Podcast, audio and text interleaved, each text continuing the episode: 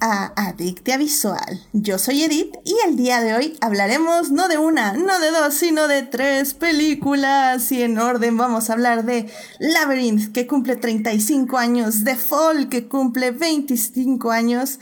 Y no, espérenme, Labyrinth, pésimas cuentas. Ahorita les digo cuánto cumple, pero no cumple 35, cumple más. Pero bueno, The Fall, que cumple 25 años, y The Green Knight, que se estrenó hace unos meses o unas semanas. Eh, en otros países, aquí todavía no ha llegado, pero ya la pudimos echar un ojo y obviamente queremos hablarles de la película. Para discutir, fangirlear, analizar y llenarnos de feels está conmigo Daphne. Bienvenida, ya, ya eres recurrente de este mes, oye, ya. Fue el mes de Daphne. Ah, para que no me extrañen, ya andamos por acá otra vez. Eso, No, pero muchas gracias por volverme a invitar. Yo de verdad con mucho gusto. Siempre que se pueda y que haya invitación, acá, acá andamos. Ay, muchas gracias, Daphne. No, sí, qué, qué gusto tenerte por acá. Y también tenemos el regreso de la hija pródiga, Joyce. ¿Cómo estás? Hola, hola Edith, hola a todos. Este, muchísimo gusto estar acá de regreso y además muchísimo gusto de poder, por razones técnicas o de salud, regresar por fin.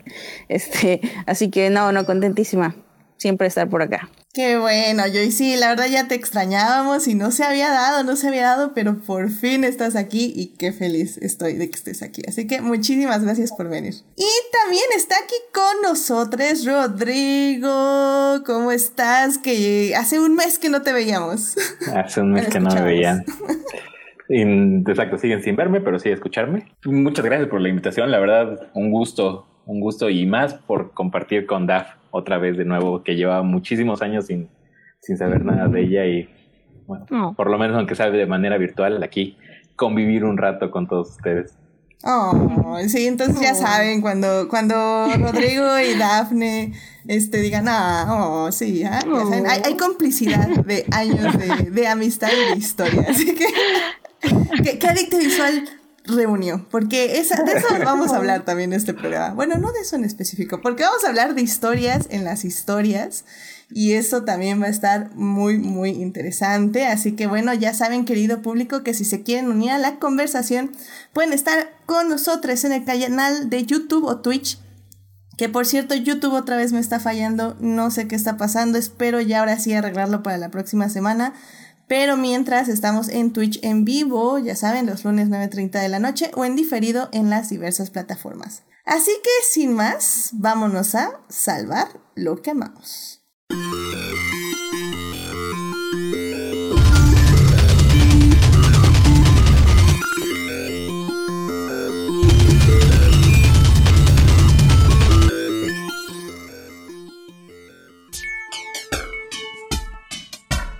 Muy bien, aquí ya estamos para salvar lo que amamos. Dafne, ¿qué te gustaría compartir con el público esta semana? Pues yo les quiero compartir, el día de ayer fue la entrega de los Tonys. Eh, no había habido porque, bueno, obviamente hubo la pandemia y pues Broadway se cerró, ¿no? No hubo actividad. Y ayer celebraron como la... Eh, pues sí, la última edición de los Tonys, que festejaron las obras del 2019 como principios del 2020. Se premiaron el, eh, ayer. Em, y bueno, después de la premiación, hubo como un evento, como celebrando que Broadway regresa.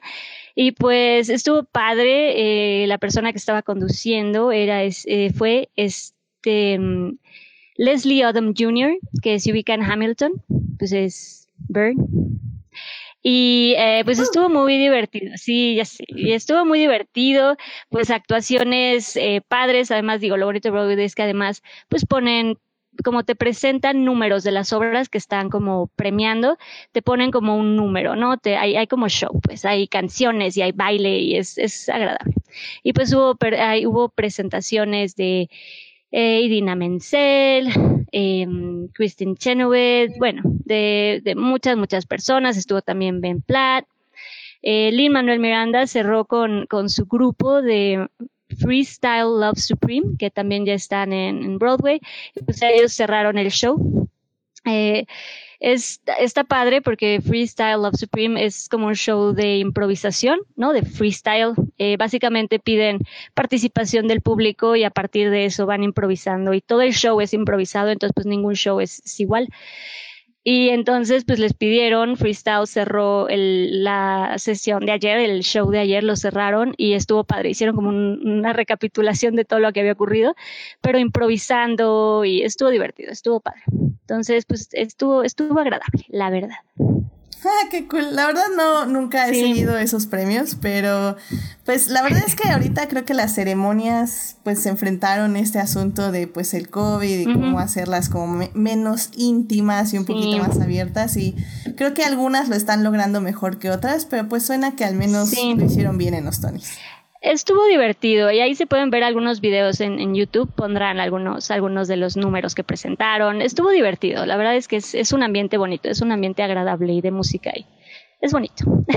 Perfecto, bueno, pues muy bien, qué bueno y pues este ya saben, ahí échenle un ojo que seguramente pueden ver, buscar videos ahí en YouTube de cómo estuvo, etc. Así que bueno, pues muchísimas gracias, Taf, por traer esto al público. Sí. Joyce, ¿a ti qué te gustaría compartir con el público esta semana? Pues a mí lo que me gustaría compartir en ese Salvando lo que amamos es, la verdad es que voy a, voy a reincidir en mi temática K-popera, pero es que son las fechas siempre que me invita Edith, hay un, hay un comeback a tiro de piedra, entonces viene un comeback de mi grupo favorito de momento de K-pop que se llama Twice, viene con, con, una, con su primer sencillo en inglés, totalmente en inglés. Tienen algunas canciones que han sacado como en coreano y luego ya después sacan como que la versión en inglés. Pero esa es la primera vez de su, digamos, un título original en inglés que se llama The Feels y están sacando como los teasers y los posters. Digamos que aquí me han oído fangirlar mucho sobre Blackpink, las cuales todavía me gustan mucho. El asunto es que Blackpink eh, las manejan de una forma, tiene un nombre hasta en, economía de esto de que muestras muy poco y, vendes mucho, o sea, casi no hacen nada, literalmente solo sacan música y casi no tienen eventos y de por sí con la pandemia pues todavía menos. Este, y, todo es carísimo, o sea, ellas son Blackpink las de las marcas y, y bueno, Twice hace un poco lo contrario, sacan mucho contenido todo el tiempo, pero se ve como más digamos, pues de menor presupuesto, por no decir sin presupuesto a veces, solo les ponen, les dan muchas cámaras para grabar lo que hacen. Y esto incluye a veces sus propios videos, lo cual no me gusta mucho, porque pues sí se ve como falto de, de lana, siendo que son el grupo que literalmente sostiene a su, a su compañía. Y por no hacer el cuento más largo, eh, digamos que yo estaba muy feliz porque Twice no me gustaba mucho porque manejaban un, un concepto siempre como bubblegum o no sé, más como pinky o algo así, cosa que no, no estoy muy, pues no, no es lo mío. Y habían como sacado conceptos eh, más como, pues sí, maduros de alguna forma y creo que ahí fue cuando caí y me volví más fan inclusive que de Blackpink de Twice.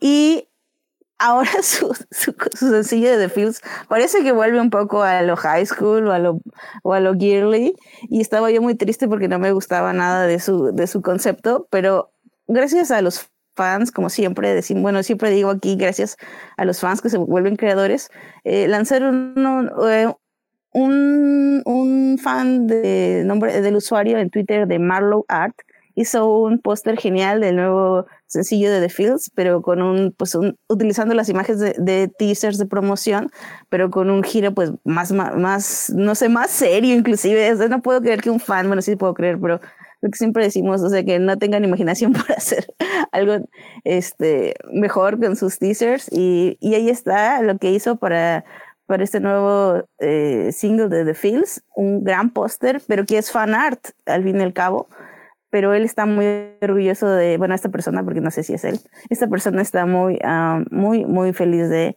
también compartirlo con nosotros y ha tenido un exitazo. Así que ese es mi momento de la semana, este fan art poster de The Feels de Twice. Ahí está. Eso, muy bien, pues suena muy padre, este, obviamente lo vamos a compartir en nuestras redes para que me lo pasas Joyce y lo compartimos ahí en Instagram, en Facebook y en Twitter para que lo vean y también también el video y, o bueno, para que bailamos, porque por tu culpa, Joyce, digo, no soy fan, pero me gustó mucho esa canción que me pasaste para que arreglara. Así que, y hasta eso que de vez en cuando la escucho, así que ah, es contagioso. El, el público, el público tiene que saber que tú me regalaste una, una, canción que salió en exclusiva en, en, un concierto de una gira asiática de Twice.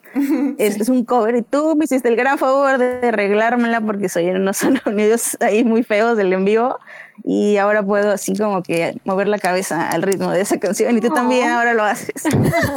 Literalmente. Sí me la quedé y luego ahí ando cantando.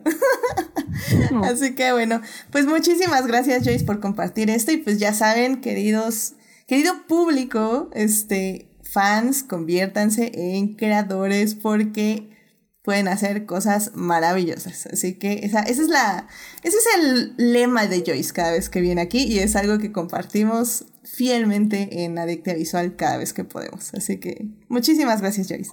Eso. Eh, Rodrigo, ¿a ti qué te gustaría compartir con el público esta semana? Sí, claro. Este, pues mira, ya se acerca octubre entonces, es muy buen momento para, pues, ver películas de terror, ¿no? Entonces, este, yo una de las cosas que quiero, pues, compartir en esta sección es esta película que se llama The Lodge. Me parece que en español se llama La cabaña siniestra. Y creo que es una gran película para que la puedan ver en este mes de, de, de octubre, que es como toda esta temática de terror y todo eso.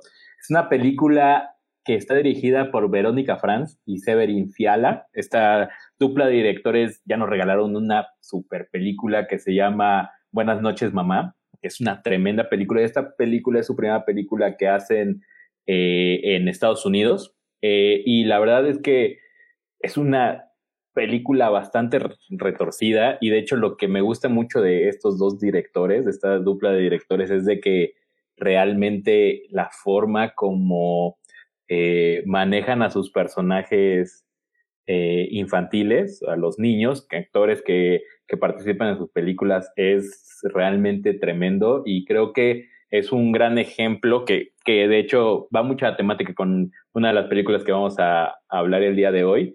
Creo que una actuación de niños o adolescentes puede hacer que una película se convierta sin duda alguna mágica, ¿no? O que le dé este, este, este otro punto de realmente poner la película en otro nivel, porque realmente creo que sacar una actuación de un niño es lo más complicado. Y estos directores ya van dos películas en donde participan con niños actores y de hecho que ellos llevan un gran peso de la película y lo hacen de manera extraordinaria. Entonces, la verdad, la gente que no haya visto esa película, ahorita esta película se encuentra, como dicen aquí, en medios alternativos, Cuevana, este, este, para que la puedan ver.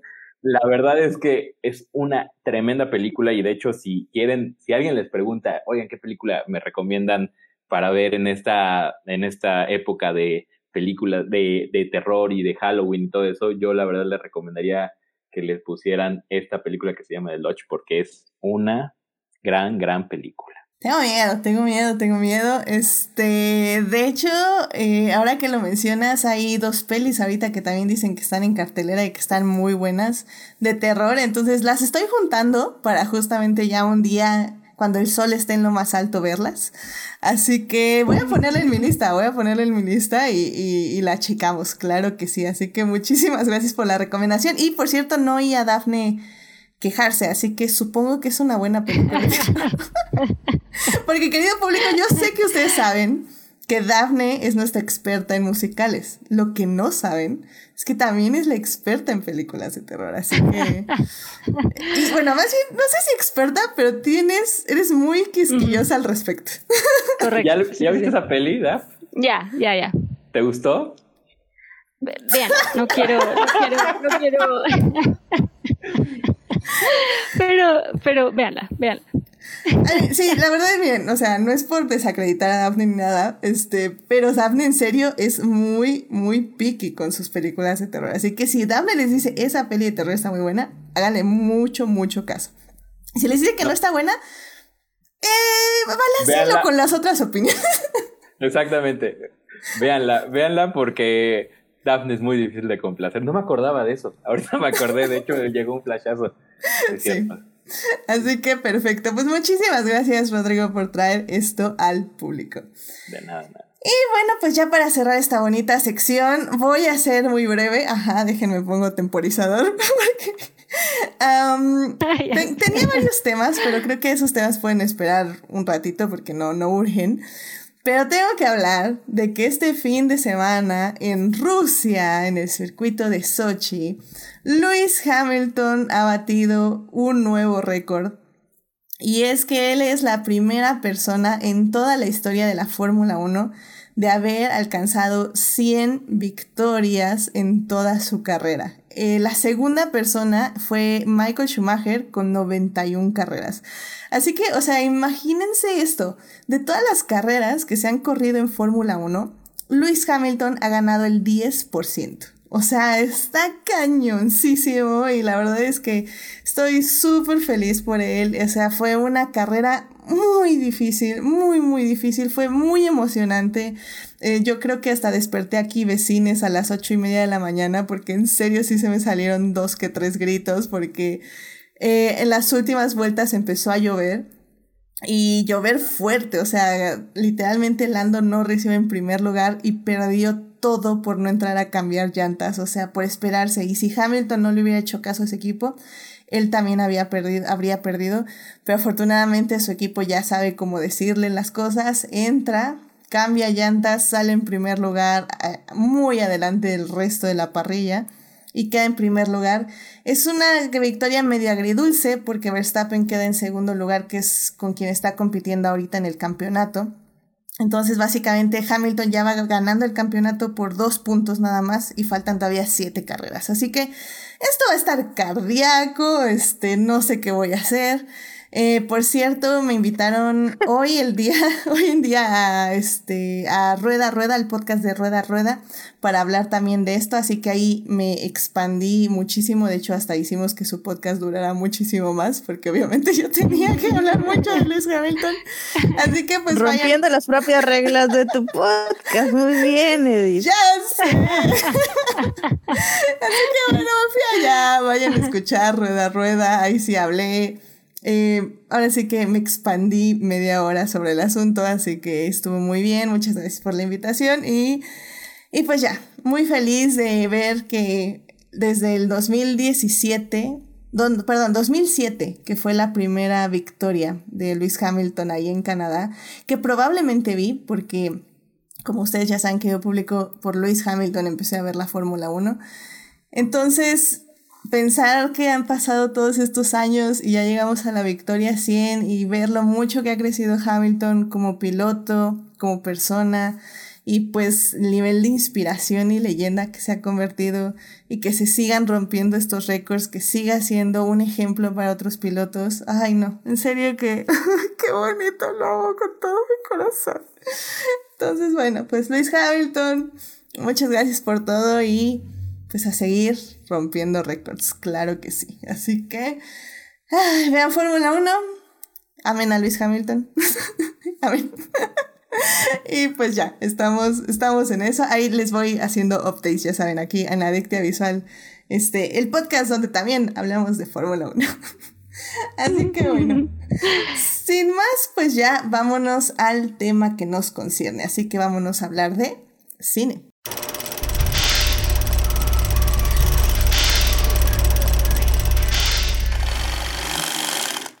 Muy bien, pues ya estamos aquí para hablar de cine y en esta ocasión vamos a hablar no de una, no de dos, sino de tres grandes películas que no sé cómo le hago, ¿eh? Porque la verdad es que cuando hago estas, estos programas de tres películas, según yo elijo películas a lo tonto, y cuando empiezo a verlas, digo, wow, tiene tanto sentido porque esta se relaciona con esta y esta también se relaciona con esta. Y las tres forman algo en conjunto y digo, wow, Edith, tu inconsciente es increíble. Así que en esta ocasión, pues vamos a hablar de las historias en las historias. Y todo esto desde la perspectiva del género de fantasía, eh, o al menos con un toque de fantasía, me gustaría pensarlo de esa forma. Y, y, pues ya, está, está increíble, vamos a hablar de Labyrinth, vamos a hablar de Fall y vamos a ver de Green Knight. Eh, lamentablemente, nada más un disclaimer rápido. Las tres películas son algo difíciles de conseguir. Las tres están en medios alternativos. Pero sí, o sea, no hay como ningún medio legal para verlas. Las pueden comprar eh, en Blu-ray o en DVD. Bueno, DVD ya no sé si están, pero bueno, Blu-ray seguro sí están. Entonces, este, pues sí, de así de entrada una disculpa por eso, porque trato, en serio que, en serio lo trato, ¿eh? que no estén en 100% en medios alternativos, pero pues el caso de estas tres películas, así que cualquier cosa ya saben, échenos un DM y con mucho gusto les digo cómo verlas porque creo que valen mucho la pena y les vamos a decir por qué. Entonces en la primera parte vamos a hablar de Labyrinth, en la segunda parte vamos a hablar de The Fall y en la tercera parte vamos a ver, hablar de The Green Knight. Así que sin más, vámonos a la primera parte. It is not a donut hole, but a smaller donut with its own hole. And our donut is not a hole at all. Muy bien, pues ya estamos aquí para hablar de Labyrinth, esta película que sí se estrenó hace 35 años, donde tenía malas matemáticas era en la otra. Eh, hace 35 años, en 1986, se estrena Labyrinth. Esta película está dirigida por Jim Henson, sí, ese Jim Henson que hace esas marionetitas, como nos gusta decirles de cariño, pero bueno, que en realidad son, es un trabajo artesanal, básicamente. Y pues este, está protagonizada por David Bowie, que sale como el villano de la historia de, The King Goblin, y Jennifer Connelly, que es básicamente nuestra heroína, y pues literalmente Jennifer Connelly ahora ya la conocemos como una gran actriz por diversos trabajos que ha hecho, la verdad es que su filmografía es muy, muy amplia, eh, pero en ese momento pues era si tengo, si no mal recuerdo, era su primer trabajo a los 15 años. Entonces, es como muy impresionante ver cómo, cómo inició su carrera y pues luego ver sus últimos trabajos que, bueno, ahorita ya no he visto algo de ella recientemente, pero, pero bueno, sí, yo fui muy, muy fan de, al inicio de su carrera. Así que está, está muy interesante. Rápidamente, pues la historia nada más trata de una chica, este, que se llama eh, Sara que básicamente está cuidando a su hermanastro, por lo que tengo entendido. Y, pues nada, el niño está llorando, ella está molesta porque pues, lo está cuidando y ella no tendría que estarlo cuidando porque tiene 15 años. Y le pide al, al rey Goblin que se lo lleve para que ya le quite ese lastre de encima. Y que, oh, oh, aparece el rey Goblin, el rey duende sería la traducción. Sí, ¿no? Sí. Sí, el rey duende y pues se lleva a su hermanito. Así que ella tiene que cruzar un laberinto en 13 horas para poder recuperarlo. Eh, Rodrigo, dígalo. ¿Cómo te parece esta película? ¿Cuál fue tu experiencia de la primera vez que la viste? Uf, yo recuerdo ver esta película, me parece que en el 5, en algún momento, y la primera vez que la vi, la verdad me pareció ah, este, terrorífica. O sea, yo tengo como ese recuerdo y apenas ahorita que la volví a ver para el programa, de verdad lo vi y dije, es que creo que, o sea, sí, o sea, sí, muchos de los personajes son bastante grotescos, ¿no? Bastante, bastante grotescos. Eh, a mí esa película, tiempo después yo lo supe, yo, yo en el momento no los, o sea, obviamente estaba muy morrito, pero eh, que fue escrito por Terry Jones, es uno de los Monty Python. Eh, Jim Henson es el director, que es de los creadores de los Muppets. El señor maestro David Bowie, que hace una gran actuación en esa película. Entonces, la verdad, creo que es una película que siento que es una película que ha sido súper y ha pasado muy por debajo del radar de todo el mundo porque tiene grandes nombres, tiene eh, una, una, o sea, una cartelera en cuanto a, a, nombres muy importante, pero creo que poca gente hace referencia a esta película cuando se habla de, de cine de fantasía como más mainstream, ¿no? Yo creo que esto debería ser una película que sin duda debería de, de como tener más prestigio hasta donde yo creo. A mí lo que me gusta mucho de la película es toda la referencia que hace a todos estos eh, cuentos de niños, ¿no? Al Mago de Oz, Alicia, eh, eh, libros de Maurice Sendak, el de Al otro lado. Yo, yo no lo he leído, pero estuve leyendo que la historia es muy parecida. De hecho, la historia de Al otro lado de Maurice Sendak habla acerca de una niña que, se, que secuestran a su hermano pequeño y es la historia de esto. Entonces, sin duda alguna se ve la, se ve la la influencia que tuvieron todas estas pequeñas o estas historias en, en, en la película de laberinto. Y yo creo que sin, o sea, a mí me gusta mucho cómo actúa David Bowie en esta película y creo que le queda perfectamente. Y yo creo que lo más bonito de, como dices tú, Edith, que tu subconsciente que se dio cuenta de la unión de estas tres películas, es cómo a partir de la fantasía, que normalmente es lo que hacen las fábulas de niños y todo eso, ¿no? Cómo a través de esta fantasía eh, te narran acerca de, específicamente en esta película habla acerca de la madurez, ¿no? Y cómo esta, esta Sara tiene que madurar a través de este laberinto y, y dejar al lado todas estas fantasías de niña para crecer, ¿no? Y creo que es muy bonito cómo lo va construyendo a lo largo de la película esta idea de cómo esta niña entra de una manera al laberinto y sale siendo completamente una persona más consciente de que lo material es, no es lo importante y la importancia y la madurez que debe tener a toda esta situación que la rodea, ¿no? Esta situación familiar que la rodea. Sí, definitivamente. Y bueno, qué, qué bueno que mencionas a Alex Sendak porque de hecho él demanda a la película porque dice, hey, esa historia se parece mucho a la mía, así que no la pueden filmar y de hecho paran filmaciones y luego ya llegan a un acuerdo que sí le ponen un crédito como inspirado en eh, las historias, que, que realmente pues sí era muy, muy parecida, pero bueno, el director y los guionistas decían que, que no, que no era parecida, pero bueno, en fin. Y sí, tienes, tienes toda la razón, creo que a mí lo que me gusta mucho de esta peli es eso, que yo la vi muy recientemente, yo creo que hace unos dos años, si no es que mm, tres años, porque el año de la pandemia no existe. Este. Y, y, me sorprendió muchísimo. Yo creo que es una película que me hubiera encantado ver en mi adolescencia porque efectivamente, como dices, es un camino de madurez. Pero al mismo tiempo lo que me gusta es que es un camino de madurez que no deja a un lado a la fantasía, porque a veces pensamos que la fantasía tiene que es algo que uno supera conforme uno va creciendo, ¿no? Que cuando creces dices, ah, ok, ya este, esta parte ya es para niñas y yo ya tengo que ver cosas con sangre, con fuerza y de y así, con todo el respeto a Melvin. este, y, y no, o sea, realmente esta peli te dice, o sea, no es la fantasía lo que tienes que dejar a un lado, sino ese desapego, ese egoísmo.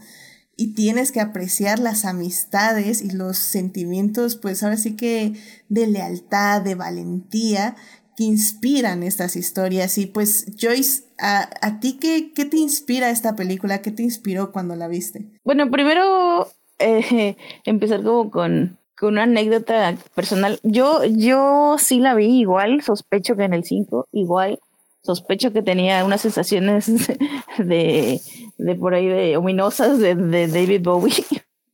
Pero este, pero, también es, no sé, eh, tengo, tengo una anécdota muy, muy chistosa de que fui a una de esas cosas que no es una fiesta y solo hay alcohol, no voy a decir cómo se llaman, pero yo no soy este, digamos que ha sido a ese tipo de lugares y iba ahí, terminé jugando con una niña que estaba ahí en el, en el, en el piso jugando con sus juguetes y no sé por qué terminamos hablando, hablando de Labyrinth. Ah, creo que había una persona ahí que quería saber el nombre de la película y, y yo le dije, ah, sí, creo que es, esa, es, la de David Bowie, ¿no? Y, y mi mejor amiga me le dijo a esta chava, sí, es que ella sabe de esas cosas raras. Así que efectivamente no, no está muy grabada como que en la conciencia popular al mismo nivel que otras grandes eh, pues películas eh, digamos más em, emblemáticas del, del género.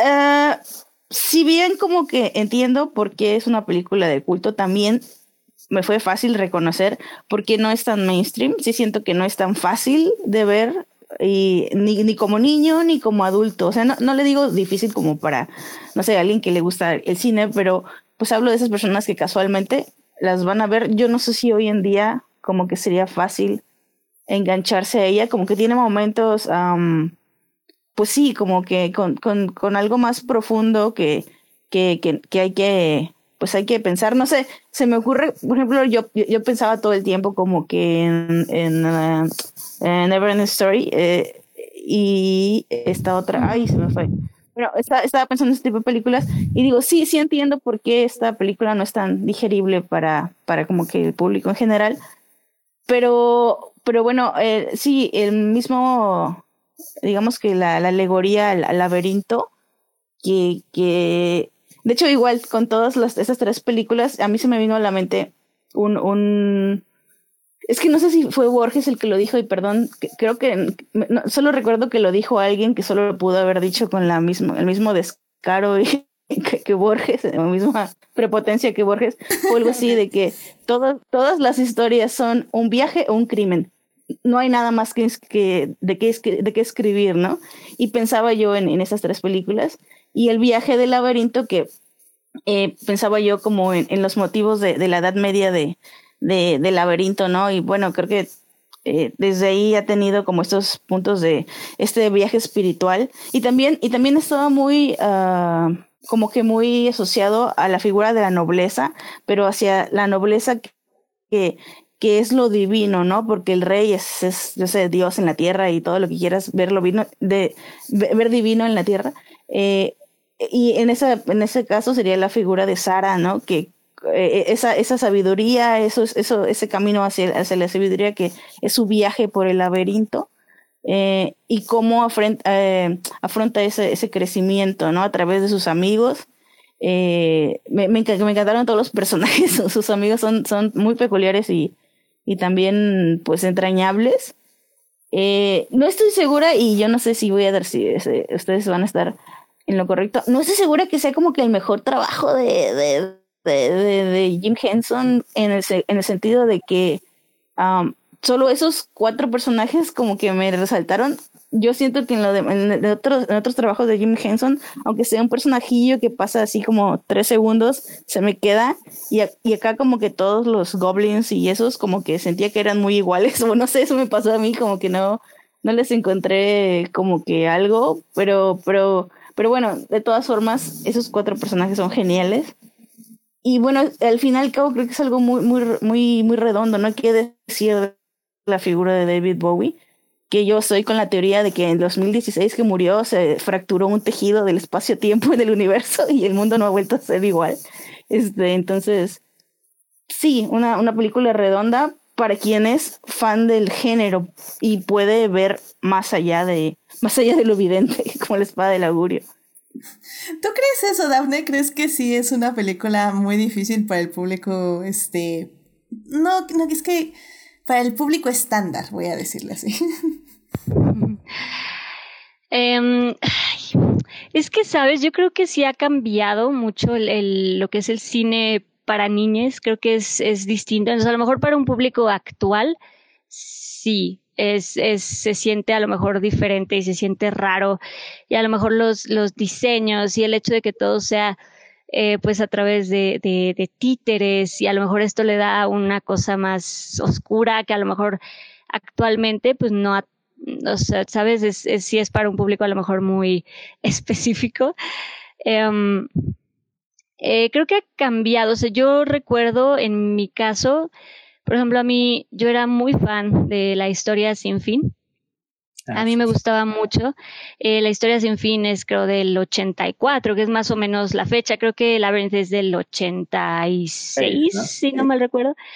Entonces, eh, como que en, en, esa época, bueno, no sé, a mí ese tipo de, de, de cine me, me, gustaban esas, esas películas. Entonces, um, pero sí, a lo mejor para un público actual sí es, sí lo pueden sentir como, como raro, como, pues sí, todas estas texturas, de nuevo las marionetas y los sets, y a lo mejor sí lo sienten un poco extraño, pero porque de nuevo estamos, pues sí, actualmente ya es otro tipo de, de visuales y otro tipo de cosas, ¿no? En las películas para niñas, pero, pero creo que en su momento se disfruta mucho y yo, bueno, ahora que igual la, la volví a ver para, para el, para el podcast. Creo que eso, creo que luce mucho y digo, es algo que creo que voy a, de lo que quiero hablar en justo de las tres películas. Creo que lo bonito de hacer cine se siente en, en las tres películas, de hecho, de las que vamos a hablar. Y creo que en esta, creo que el, hecho de que todo sea en, sets y justo lo que digo, que sean eh, que sean marionetas y que todo sea físico. Digo, sí hay CGI, ¿no? Si hay como efectos especiales, ¿no? En esta parte increíble que hacen referencia a la pintura de, de Escher con los laberintos y que las, las escaleras que se caen y, David Bowie moviéndose y bajando y toda esa parte evidentemente tiene, tiene efecto, pero en general son como em, sets y cosas como muy físicas que se sienten, o se te dan un ambiente y eso creo que también es, está padre, porque sí te mete al mundo completamente, ¿no? Te mete al mundo de, de, fantasía y de este laberinto. Se siente incluso un poco claustrofóbico, porque esa es la idea. Está atrapada, está encerrada en este, en este laberinto y en, y en este mundo.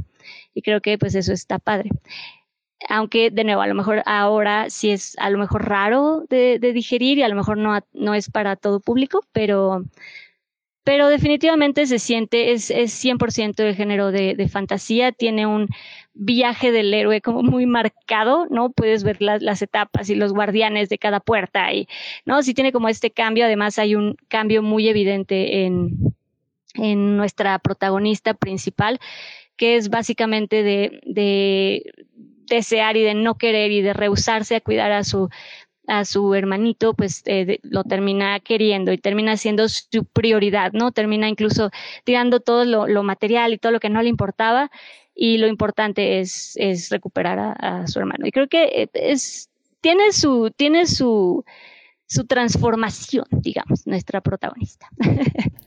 Sí, definitivamente. ¿Puedo, hacer un comentario? Adelante, Joyce, por favor. Solo, bueno, obviamente que sí, me refería a, como al público actual, porque creo que los niños de los tempranos 90 y o finales de los 80 como que sí estábamos más acostumbrados al lenguaje, pero también justo... Sí, sí, pero también justo pensaba en lo que más, en lo que pensé, dije, esto no lo va a aguantar mi sobrinita si le pongo la película, son justamente los números musicales, lo cual es una pena, ¿no? Pero, pero es la verdad, creo que no le van a gustar. Están, están ahí por una razón, pero yo no sé si a mi sobrina le va a gustar. Y, y, de hecho, pero nada más para poder ampliar con toda esta cuestión que me parece muy interesante, que de acerca de la estética y como decía Dafne, creo que es eh, lo bonito de estas tres películas que siento que es como mucho más artesanal el, el, hacer cinematográfico. Y de hecho creo que una frase que puede, eh, que puede como encerrar la película es cuando esta Sara agarra las hadas y ¿cómo se llama el personaje del duende? Hagel? Hagel, ¿no? Sí. Eh, sí, Hogel. Hogel. Hogel. Hogel. Hogel. este, esta Sara agarra el hada y la muerde y le dice, eh, que siento que es una frase que lo dice para nuestro personaje, pero es un poco también para nosotros, de que dice, no juzgue las cosas por cómo se ven. Y creo que es un poco lo que refleja esta, esta película, ¿no? De que la verdad es que muchas marionetas son grotescas, son bizarras, eh, es como mucha estética, pero dentro de la misma historia creo que eso, o sea, yo viéndola de nuevo la película dije, es que la verdad es que podrían hacer un CGI en la actualidad, pero sería tan, sería tan poco carácter el que tendría esos personajes hechos a computadora, que creo que es lo bonito de la película y creo que por eso la película de Labyrinth no lo han vuelto a hacer como una película, porque es una historia muy clásica, pero también por una cuestión de que creo que tendría que volver a hacerse físico para que podrías decir, ah, mira, ve, tiene la misma personalidad o un poco el aire de la película original, porque sí creo que el hecho de que en esta película en específico que sea físico todo, ayuda muchísimo por lo mismo, porque creo que es una película que ya no podría existir el día de hoy por lo mismo, como decimos, el público en el día de hoy está más acostumbrado a otro tipo de estética, pero creo que esa estética que, que presentaban en las películas de, del cine infantil de los 80s, 90 digo, sin duda, digo, nada más lo vemos con el remake que hicieron de Las Brujas, ¿no? O sea, el remake que hicieron, la verdad, es terrible y tan genérico y todo, pero vemos la película de los ochentas, me parece, si no estoy diciendo mal las fechas, eh, es increíble y hasta te genera terror, te genera, o sea, la historia es, sigue siendo hasta el día de hoy de estos maquillajes y estas imágenes que como niños no se nos quitan de la cabeza y yo creo que esta película de laberinto Ojalá más niños en ese momento lo hubieran visto para que, como fue, como es la historia sin fin, esta película hubiera pasado de manera más sencilla a otras generaciones y que no fuera tan complicado hoy que los niños traten de recuperar esta película y se note mucho, ah, es que no estoy acostumbrado a eso, entonces no me va a gustar. Entonces yo creo que ese es el mm. problema de esta película. Yo, bueno, eh, nada más rápidamente en el chat de Twitch nos están diciendo eh, Vincent, dice, el cine de autor y el comercial pocas veces se reconcilian en una sola producción. Eh, en mm. ese caso no estoy de acuerdo mm. porque justo lo están diciendo ahorita nuestros invitados, este, tanto Rodrigo como Dafne y también Joyce. Em, el asunto a veces es cómo juzgamos el producto y cómo nos acercamos al producto. Evidentemente el problema aquí, y el problema lo digo entre comillas, es la estética, porque si tú ves un tráiler de Labyrinth, no se te va a antojar para nada verla, pero si, por ejemplo, yo senté, o sea, yo la quería ver, ni sé por qué, se la puse a mis primas de, que tendrían yo creo que unos 15, 14 años en ese entonces, y nos sentamos a verla y la disfrutamos muchísimo. Eh, el asunto es que básicamente no le tienes que preguntar a la gente. creo que el mayor problema que le veo a esta película para que aguante un público actual es probablemente la duración. Creo que llega un punto en que la película se estanca y que sí empieza a avanzar un poquito lento, pero ya que pasas la mitad, ya que tienes ahora sí que a los cuatro personajes y con la heroína, ya ahí la película se va volando. Em, evidentemente la música también se puede sentir un poco vieja, pero pues, la verdad, no, o sea, sentir, sentir, pero, pero funciona muy bien porque al final del día es una música que va mano a mano con la estética de la película. Entonces, creo que más bien tenemos que yo lo que diría es que tenemos que empujar a las personas, eh, porque a veces el cine, cuando decimos cine comercial, a veces nos referimos a un, a un cine donde estéticamente no me molesta, eh, en historia narrativamente no me molesta, y me puedo sentar a pasar un buen rato. Y eso está bien. Mi punto es que también puedes pasar un buen rato con Labyrinth. Creo que si es una película dirigida para niños y para adolescentes, en ese aspecto sí creo que no es para todo público, porque para una persona adulta tal vez puede ser más difícil que la vea y que le guste. Pero yo sí tengo, tengo fe en la generación Z. Sé que ahorita la generación Z ven, hora, ven que dura dos horas la película y me van a aventar por una ventana.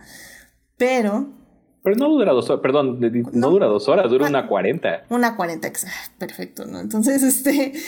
Eh, pero creo que la pueden disfrutar mucho y creo que sobre todo porque es una película muy rara, o sea, estéticamente, como decimos. Y algo que no hemos remarcado, y lo voy a remarcar para que quede muy claro, es que literalmente solo hay dos personas humanas en esta película, que es Jennifer Connelly y David Bowie. Y, bueno, ya al inicio los papás. Y, el, y, el, bebé. Ah, y el bebé, claro. El bebé. Todo lo demás, o sea, el 95% de la pantalla está ocupado por mopeds animatronics. Entonces, es muy impresionante y es muy, muy padre cómo te sumerge a este universo. Y como dice eh, Rodrigo, es muy creepy porque los personajes son creepy, pero la historia te dice, esto no es creepy, son personas que están ahí y tú les estás juzgando nada más porque no, no se ven como tú. Y ese es un poco también el punto de la historia. Entonces no es como The Dark Crystal, no, eh, sí, The Dark Crystal, que, que, decía Joyce, que ahí sí, por ejemplo, creo que la historia sí es mucho más oscura. Entonces, en ese aspecto, The Dark Crystal a mí no la recomiendo tanto porque la historia sí da mello, la verdad.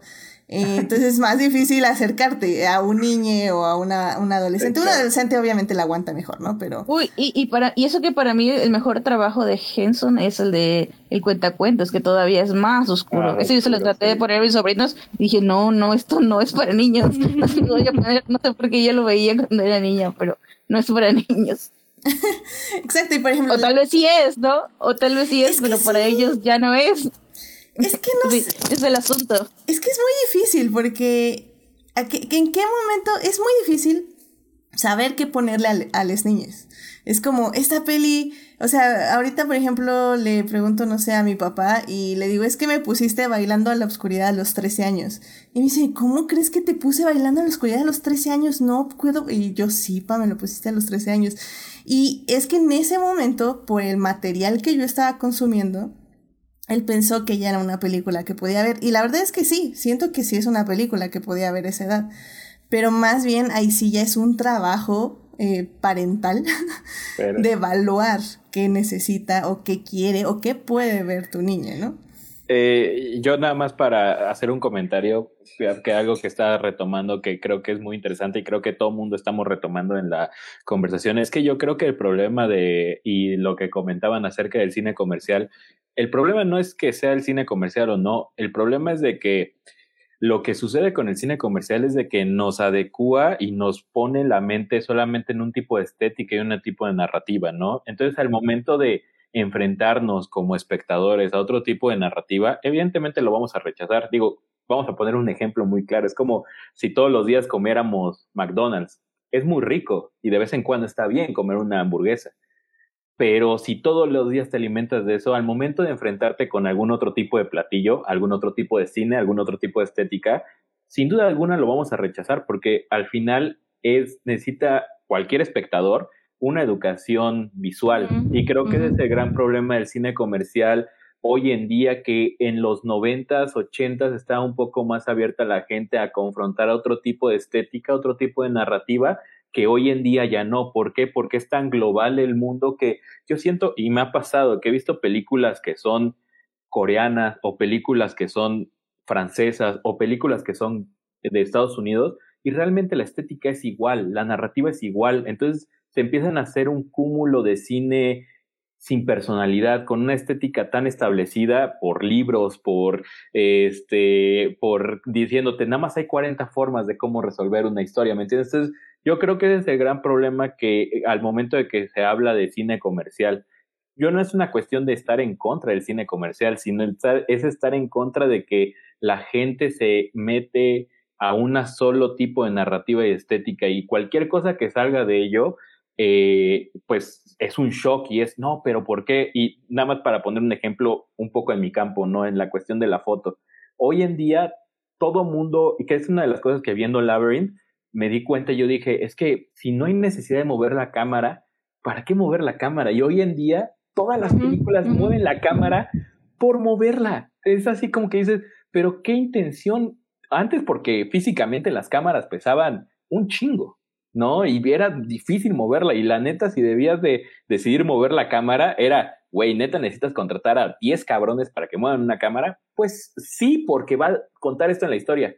Hoy, como es mucho más sencillo, es, ah, mueve la cámara. ¿Por qué? Porque se ve más movido, porque hay más acción.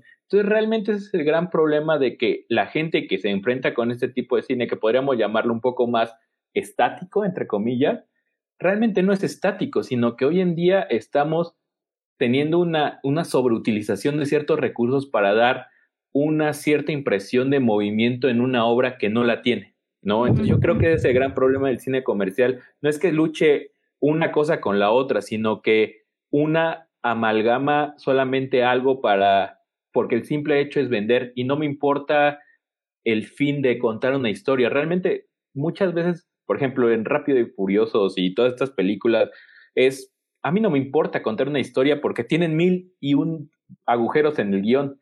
A mí lo que me importa es vender coches, vender a Vin Diesel, vender a todos estos modelos actores. Eso es realmente lo que les importa. Las historias ya quedan a un lado para el cine comercial hoy en día, pero sin duda puede haber una amalgama muy interesante cuando una, una persona que tiene una idea más comercial cuenta un tipo de narrativa distinto. Yo creo que ese es el gran problema y el gran dilema del cine comercial, que todo el mundo dice, no, es que te gusta o el cine comercial o te gusta el cine de arte. Y realmente cine de arte es un concepto totalmente falso, ¿no? O sea, realmente yo creo que lo importante que deberíamos discutir es un buen cine o un mal cine, nada más. Sí, completamente de acuerdo. En este programa intentamos hacer esta mezcla siempre y no, no distinguirla. no, y, digo nada más, perdón, nada más para agregar a lo que justo dice, dice Puente, es justamente ahorita, bueno, no solo ahorita, en, en este cine ya más comercial, se ha pues de alguna manera sí se ha incluso entrenado nuestra, nuestra atención por el mismo montaje y por los cortes de la película, ¿no? Los cortes son cada dos segundos y justo para tenerte así, para tenerte activo, para tenerte prestando atención. Como dice, bueno, aunque no haya acción en la, o sea, me refiero, cuando, aunque no haya tanto movimiento en la escena en sí, eh, con el montaje, con los cortes, eh, eh tus ojos, tu mente está, está activa. Entonces, con este entrenamiento de cada dos segundos tener un corte, pues sí, de repente te ponen algo con una escena mucho más larga, más contemplativa, y pues sí, tu mente lo asume como, ah, está muy largo, está muy aburrido, ya, ¿qué es esto, no? Entonces es, es, es difícil y pues sí, hay que, lo que también decía, hay que, es educación visual y acostumbrarnos a otro tipo de, de ritmos y otro tipo de tomas y otro tipo de, de contenido visual. Sí, así nada más voy a hacer rápidamente un, un anuncio de... Creo que a mí me pasó, por ejemplo, con, con la serie que hablamos hace dos, tres programas, que es este Center World, que, que justamente eh, yo he intentado venderla y recomendarla, pero en cuanto la recomendé otra vez voy a quemar a mis queridas primes, pero la recomendé a mis primes y luego luego fue, no, no la voy a ver porque se ve muy rara y nada más les puse el póster. Entonces, es, es difícil y créanme que es difícil, yo lo dije en ese programa.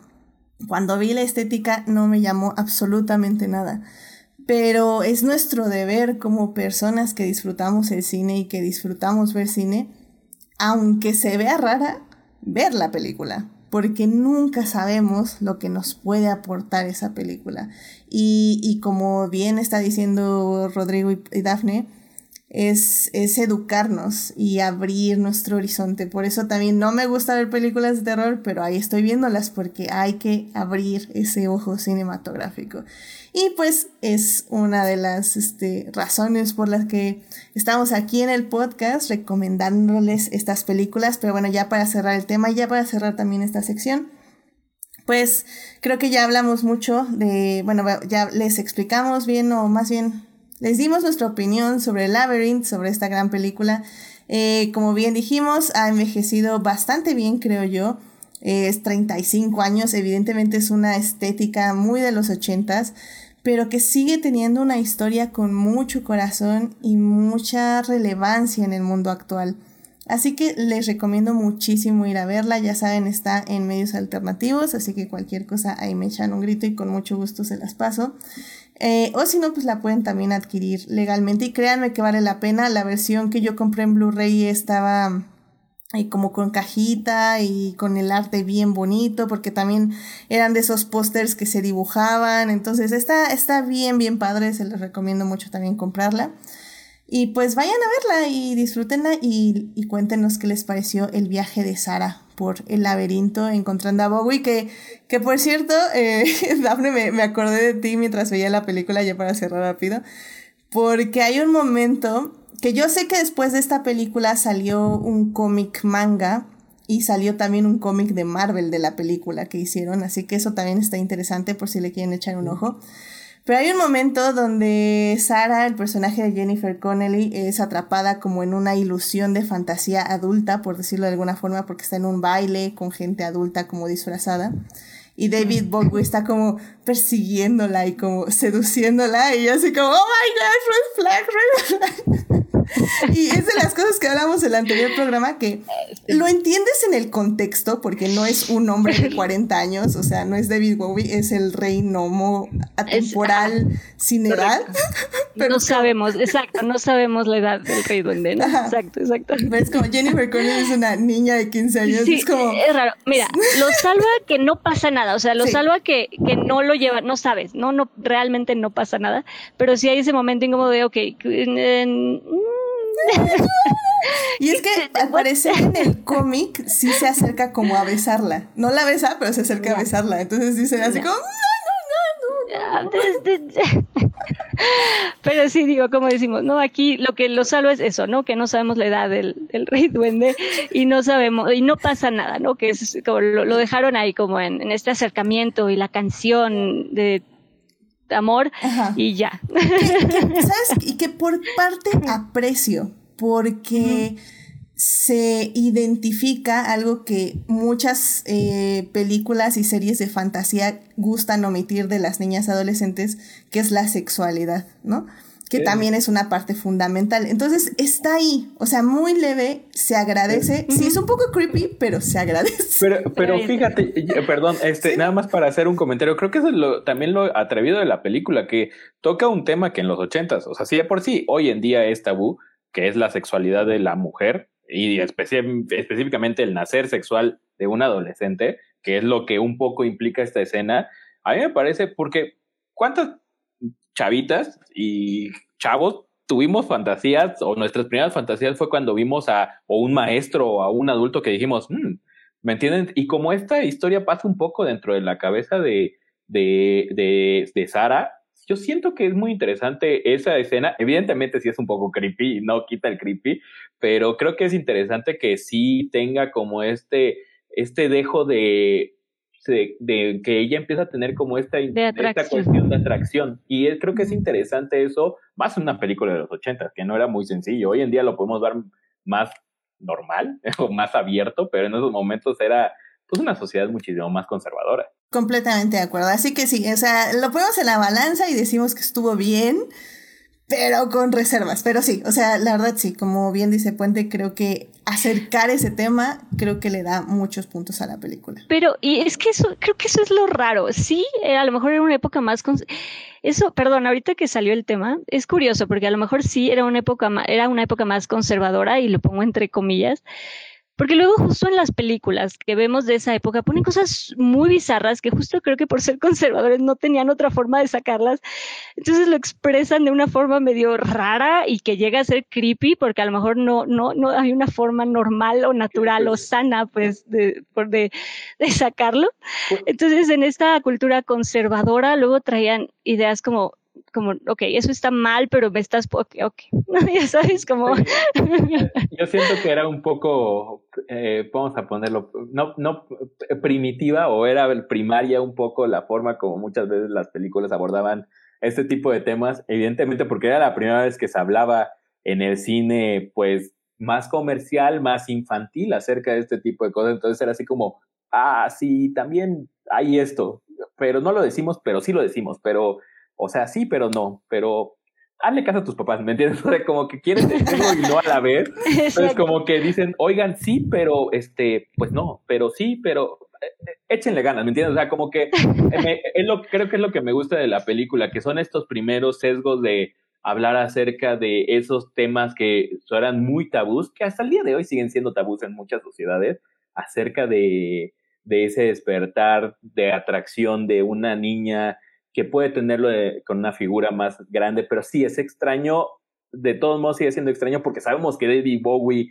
era una persona muy, muy mayor y sabemos la edad de ella, pero como dices, como es una historia de fantasía, creo que está muy bien flanqueado en ese sentido esta cuestión de decir, es extraño, pero es extraño porque sabemos que son personajes, pero realmente dentro del contexto de la historia creo que, como dices, no sabemos la edad de este personaje y siquiera si es real, ¿me entiendes? Entonces creo que no sé, siento que eso hace que se toque muy bien el tema. Exacto. Sí, sí, completamente de acuerdo.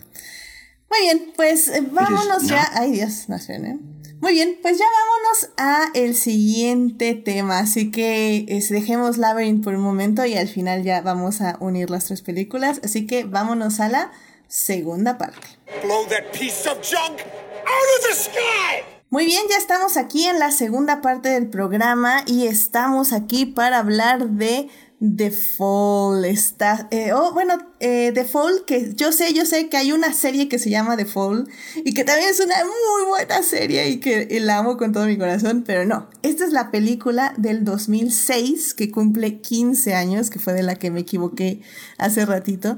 Eh, cumple 15 años, en español, por cierto, se llama El sueño de Alexandria y está dirigida por Tarsem Singh, que es un director que también, o sea, a mí me encantó, o sea, vi esta película y seguí su carrera más o menos de cerca.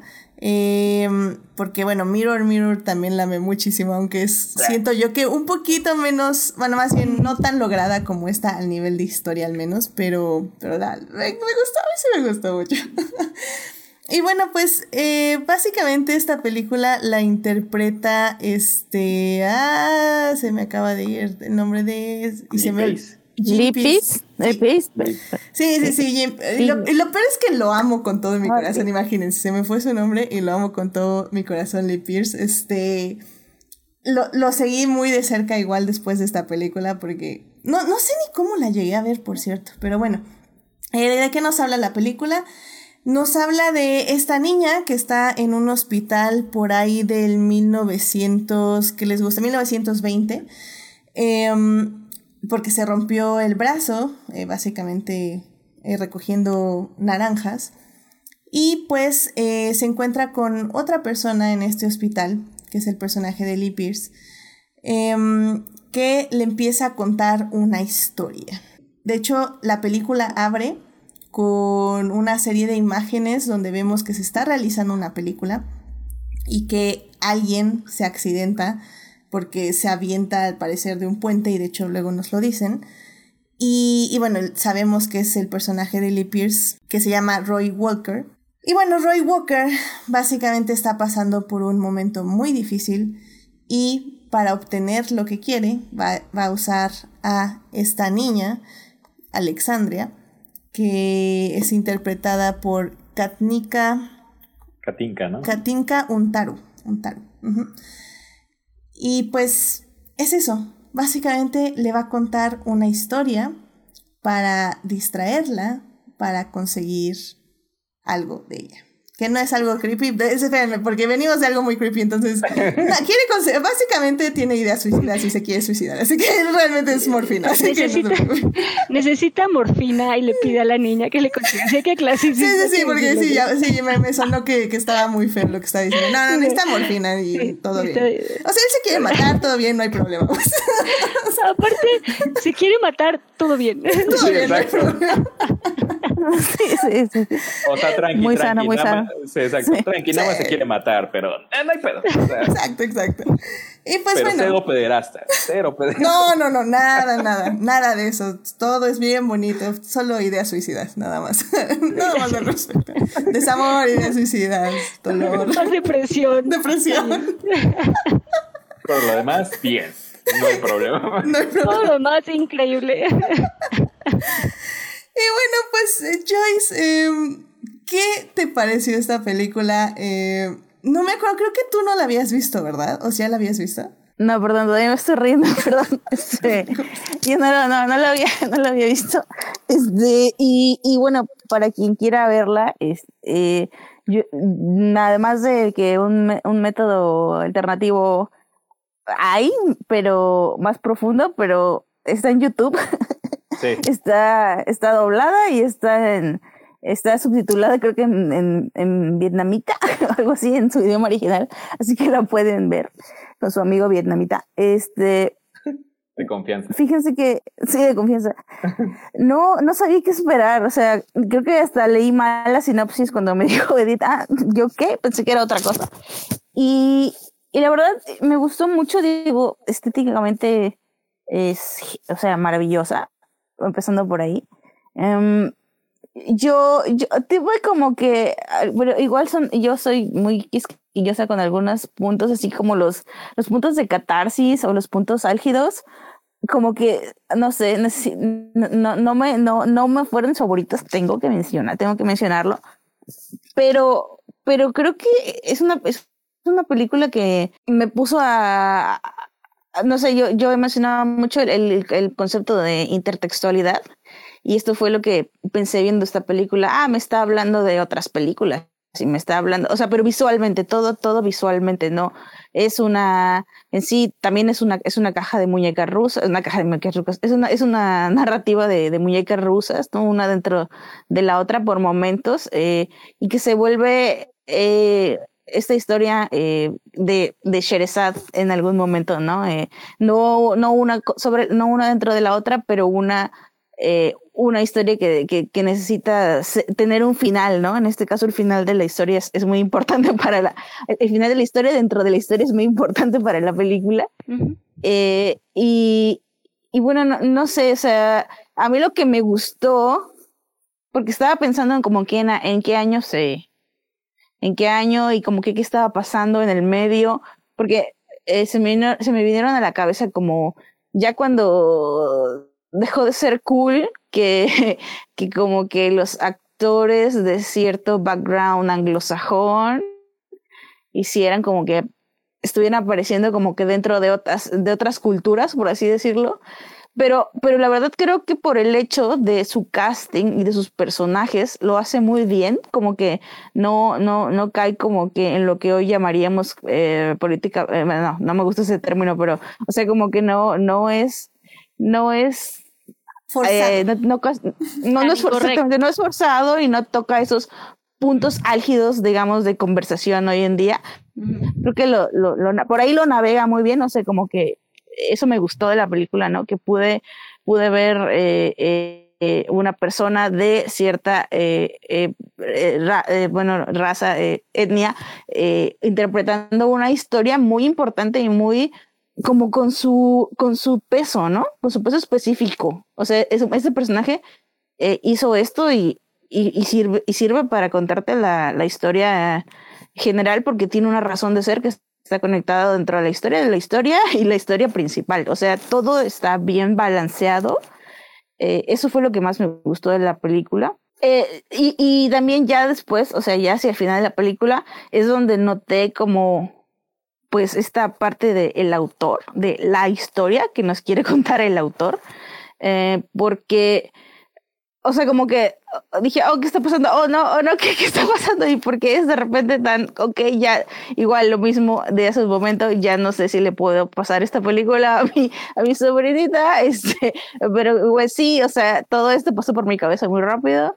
Y luego la escena final dije, ah, ok, ah, ok, me estás hablando de los dobles de cine, ok, ok, está bien, todo, todo acabó de repente muy pronto, este, pero eh, no sé, es que tiene estos momentos en que de repente, no sé, digo, a mí me pasó porque no sabía de qué se trataba la película, pero como que entendí la escena inicial hasta media película, dije, ah, ok, eso era lo que estaban contando en la escena inicial.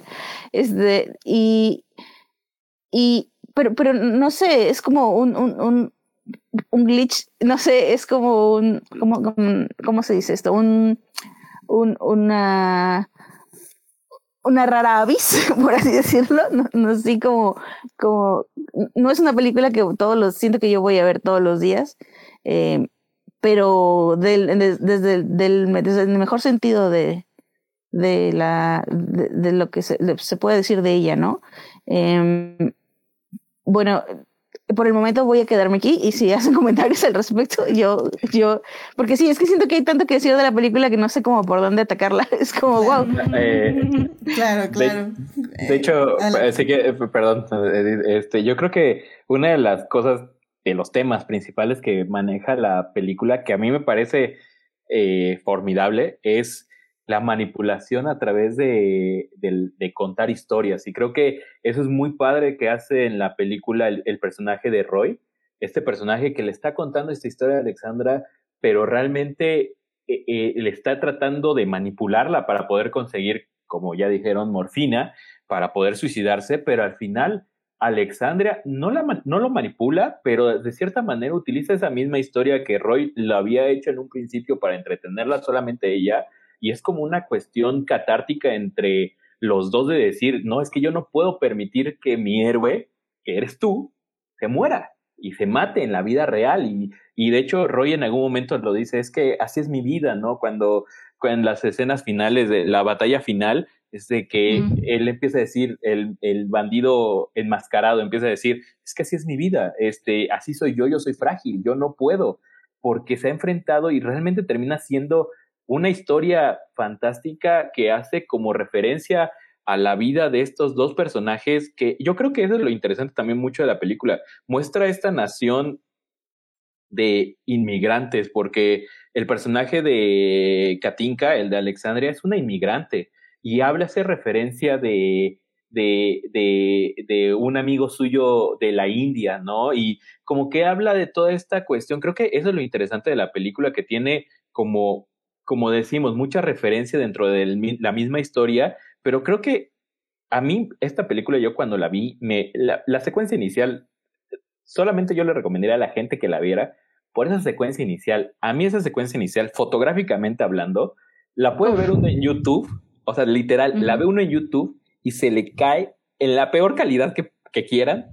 La película está tan bien fotografiada esa primera secuencia, tan bien fotografiada que uno se le cae la, quijada porque dice uno, ¿cómo es posible que una película que lleva ¿cuántos años, Edith?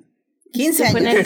15 años. 15 que lleva 15 años, hasta el día de hoy se pueda ver tan bien cuidada la imagen. Es espectacular el trabajo que hace Colin Watkinson, que es el fotógrafo de esta película, que yo siento que es una lástima que en sus siguientes películas de, de Tarsem no fuera el fotógrafo principal. Él participó como en segunda unidad solamente en, sus, en la película de Immortals y en la de Espejito Espejito, actuó como segunda unidad y me parece eso una, de verdad, una cosa terrible porque yo si fuera Tarsem y hubiera visto esa película hubiera dicho, yo me quedo con este fotógrafo sí o sí. O sea, el trabajo que hizo, que hizo Watkinson en esta película es formidable, de verdad. Y no solamente en la, en la primera secuencia, sino el uso de cómo va mezclando estos colores de, tan vivos que muestran en la historia fantástica y se van mezclando con esta oscuridad y estos tonos más eh, monocromáticos que existen en, en, el, en, en, el hospital.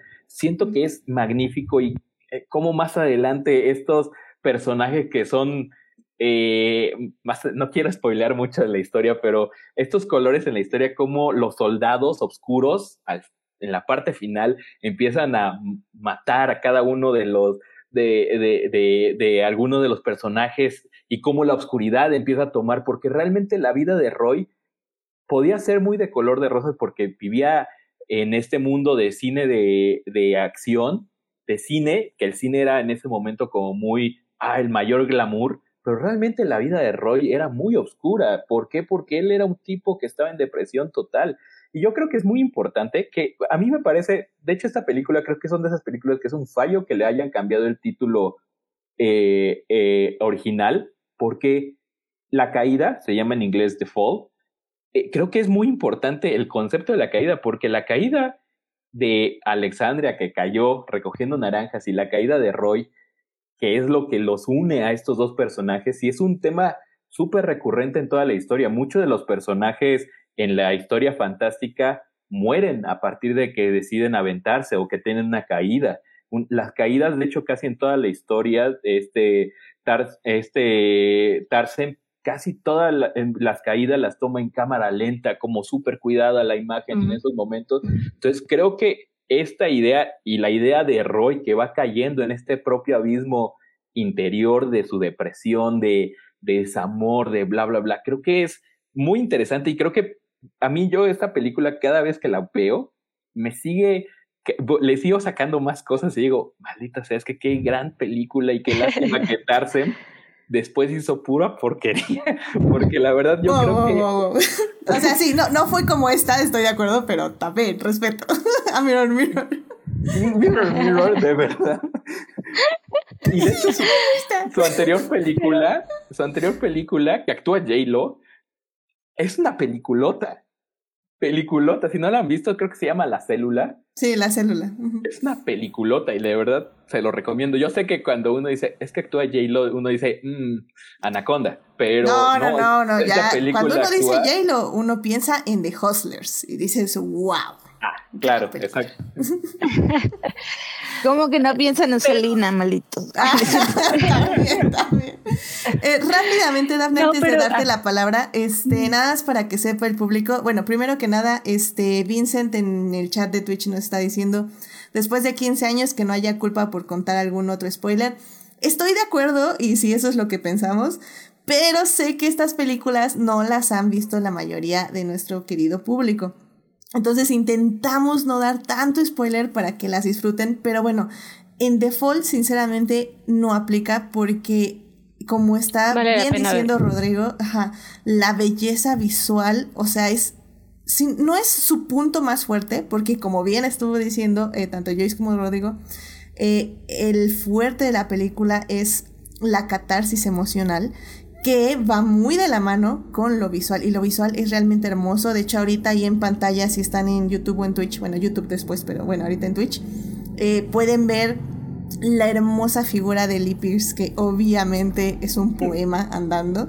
Eh, pero bueno, ven estos rojos, todos contrastados, y este amarillo de su traje con el negro, igual como, como resalta. Y así es la película, o sea, con esos colores, con esos contrastes. Y no por nada Tarsem Singh se tardó en filmarla cuatro años fue como a 10 países diferentes a filmarla. Él dice en unas entrevistas que de hecho no quiso usar nada de CGI, todo o casi todo o la mayoría. Eh, si es CGI son cositas que arreglaron porque todos son efectos prácticos. De hecho, esto no sé si creerlo, pero fue, lo, leí y ya no pude encontrar bien este, más información al respecto. Pero hay un un lugar donde es un pueblo azul, no me acuerdo ahorita cómo le dicen, pero creo que es así, la aldea azul. Y literalmente, en lugar de pintar las casas azules en CGI, le llevó botes de pintura a todo el pueblo para que pintaran sus casas de azul y el señor tuviera su toma abierta con casas pintadas de azul. O sea, literalmente es como... no, eso creo que es en... Eh, creo que la ciudad azul es en Jodhpur, en, en India, ¿no? tengo idea, es ajá, en Jodhpur, en como en esta zona, y sí, en efecto, que les dio cubetas de pintura para que pintaran las casas de azul. Y, de hecho, nada más para una, cuestión, no fueron 10 países, fueron 28 países donde grabaron, donde grabaron esta película. Es que creo que nada más para retomar tu idea y te regalo la palabra y creo que es un poco esto es que es lo que decíamos, es una cuestión artesanal. Hoy en día, ¿quién paga una producción en 28 países distintos, en cuatro años, una película? Nadie. No, y además tengo entendido que lo pagó él. O sea que él dijo, ¿sabes qué? Cuando vaya a irme a, voy a aceptar comerciales, pero solamente en los países en los que me interesa filmar. Y se iba con su cruise, iba con sus actores y estando en las locaciones de donde les tocaba filmar este, comerciales y así aprovechaban y filmaban. Sí, no, una cosa, la producción, una cosa impresionante, porque además logra, o sea, sí, obviamente, la, la, obviamente el, el trabajo fotográfico es 100%, ¿no? 100% es la fotografía, pero también lo bonito de hacer lucir la producción. Creo que eso, ¿no? Porque es, sí, ya tenemos este set, tenemos esta locación, estas tomas de los lugares vacíos son impresionantes, son increíbles, o bueno, al menos a mí como productora me, me volaron la cabeza porque dices, a ver, tienes esta ciudad entera vacía, porque además solo están en toma las personas que tienen que estar en toma. Es impresionante. Bueno, a mí la, producción me, me, encantó, es, sí es increíble, las tomas, los lugares, el aprovechar los lugares, ¿no? Que no solo son eh, Tomás Cerrada siempre trata de, lo que decimos, ¿no? Que la fotografía trató de, de lucir todo el lugar en donde, en donde estaban. Era como vamos a estar aquí, aprovechemos y toma todo lo más bonito de aquí y que luzca un chingo. Y de hecho, y de hecho yo creo que una de las secuencias que a mí hasta el día de hoy la acabo de ver apenas ayer, antier, para lo del podcast, y de verdad, hasta el día de hoy yo digo, es que qué genio, no sé a quién se le ocurrió, si atarse o al fotógrafo o los dos, o no sé a quién se le ocurrió, pero la secuencia de que va la, la esposa del hombre hindú en este laberinto y que mm. te muestra como ciertos fragmentos del laberinto y la arquitectura trabaja impresionante en esa secuencia. De verdad, si alguien eh, el público se quiere dedicar a la fotografía y dice, ¿cómo es que tengo que sacarle provecho a un edificio? Vean esa secuencia porque es espectacular simplemente cómo con fragmentos de edificios puede llegar a ser un laberinto visual y que sea una cuestión perfecta en, en, narrativa visual. Ya no una narrativa este, de la historia ni nada, sino visualmente tú ves la progresión y todas son cámaras fijas, que es lo que me parece espectacular. Todas son cámaras fijas y en todo momento vemos cómo esta persona está atrapada en un laberinto. Es bellísimo. Increíble. Muy, muy bello. Y sinceramente, o sea, como bien están diciendo tanto Daphne y Puente, este. Ay, perdón, es que ya saben, aquí ya nos conocemos y. Rodrigo Puente se llama así completo. Pero siempre le decíamos Puente, así que yo intento decirle Rodrigo para que sea su nombre formal del podcast. Nel, dime Puente, no hay perro. muy bien, muy bien.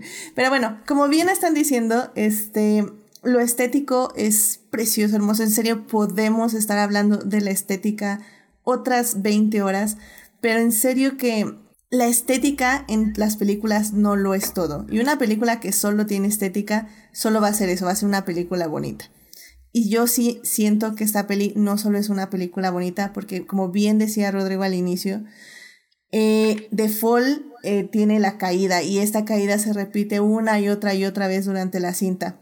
Hay detalles narrativos muy hermosos donde justamente vemos el poder y la forma en que interpretamos las historias. A mí me llamaba la atención que, por ejemplo, Joyce al inicio eh, decía que no le había entendido bien a la secuencia inicial.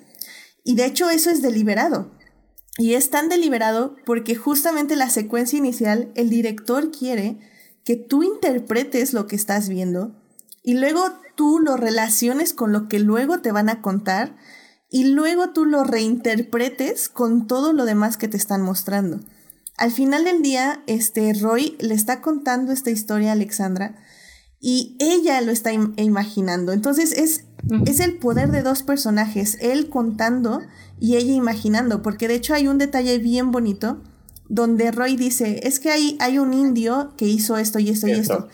Y él, él se refería a un nativo americano, porque estaba en, haciendo alusión a la película que está grabando, esto lo, lo entendemos hasta el final, pero como estamos viendo la historia en base a los ojos de Alexandra, vemos a un indio, una persona de India, en su imaginación. Entonces, que hace, que hace referencia, perdón, a su amigo indio en la cosecha de naranjas. Exactamente. creo, que por, creo que por eso es, es, es, lo bellísimo de estas películas. Nada es gratis en estas películas.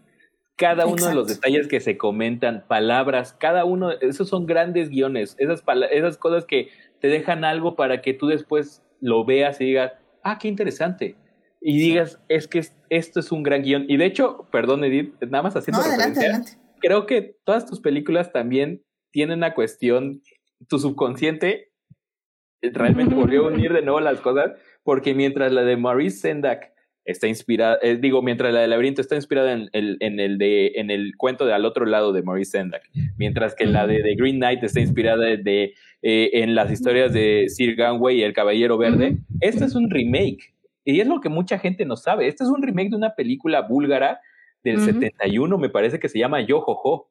Y de hecho, yo no sabía y apenas la acabo de ver, ahorita que la volví a ver, vi que era un remake y yo dije, ¿what? Y empecé a buscar la película, la, la búlgara, no la encuentro, pero realmente si alguien llega a encontrar esa película, pásenmela, porque de verdad, al parecer es muy, muy similar a, esta película.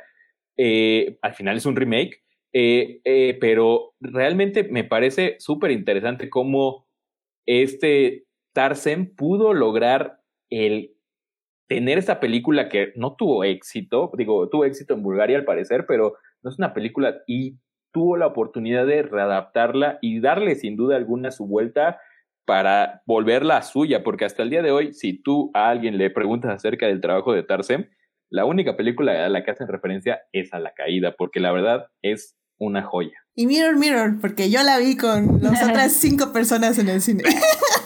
no, pero, de hecho, yo solo lo conocía por, por, por The Cell de Jennifer ah, mira, López. Mira, mira, mira.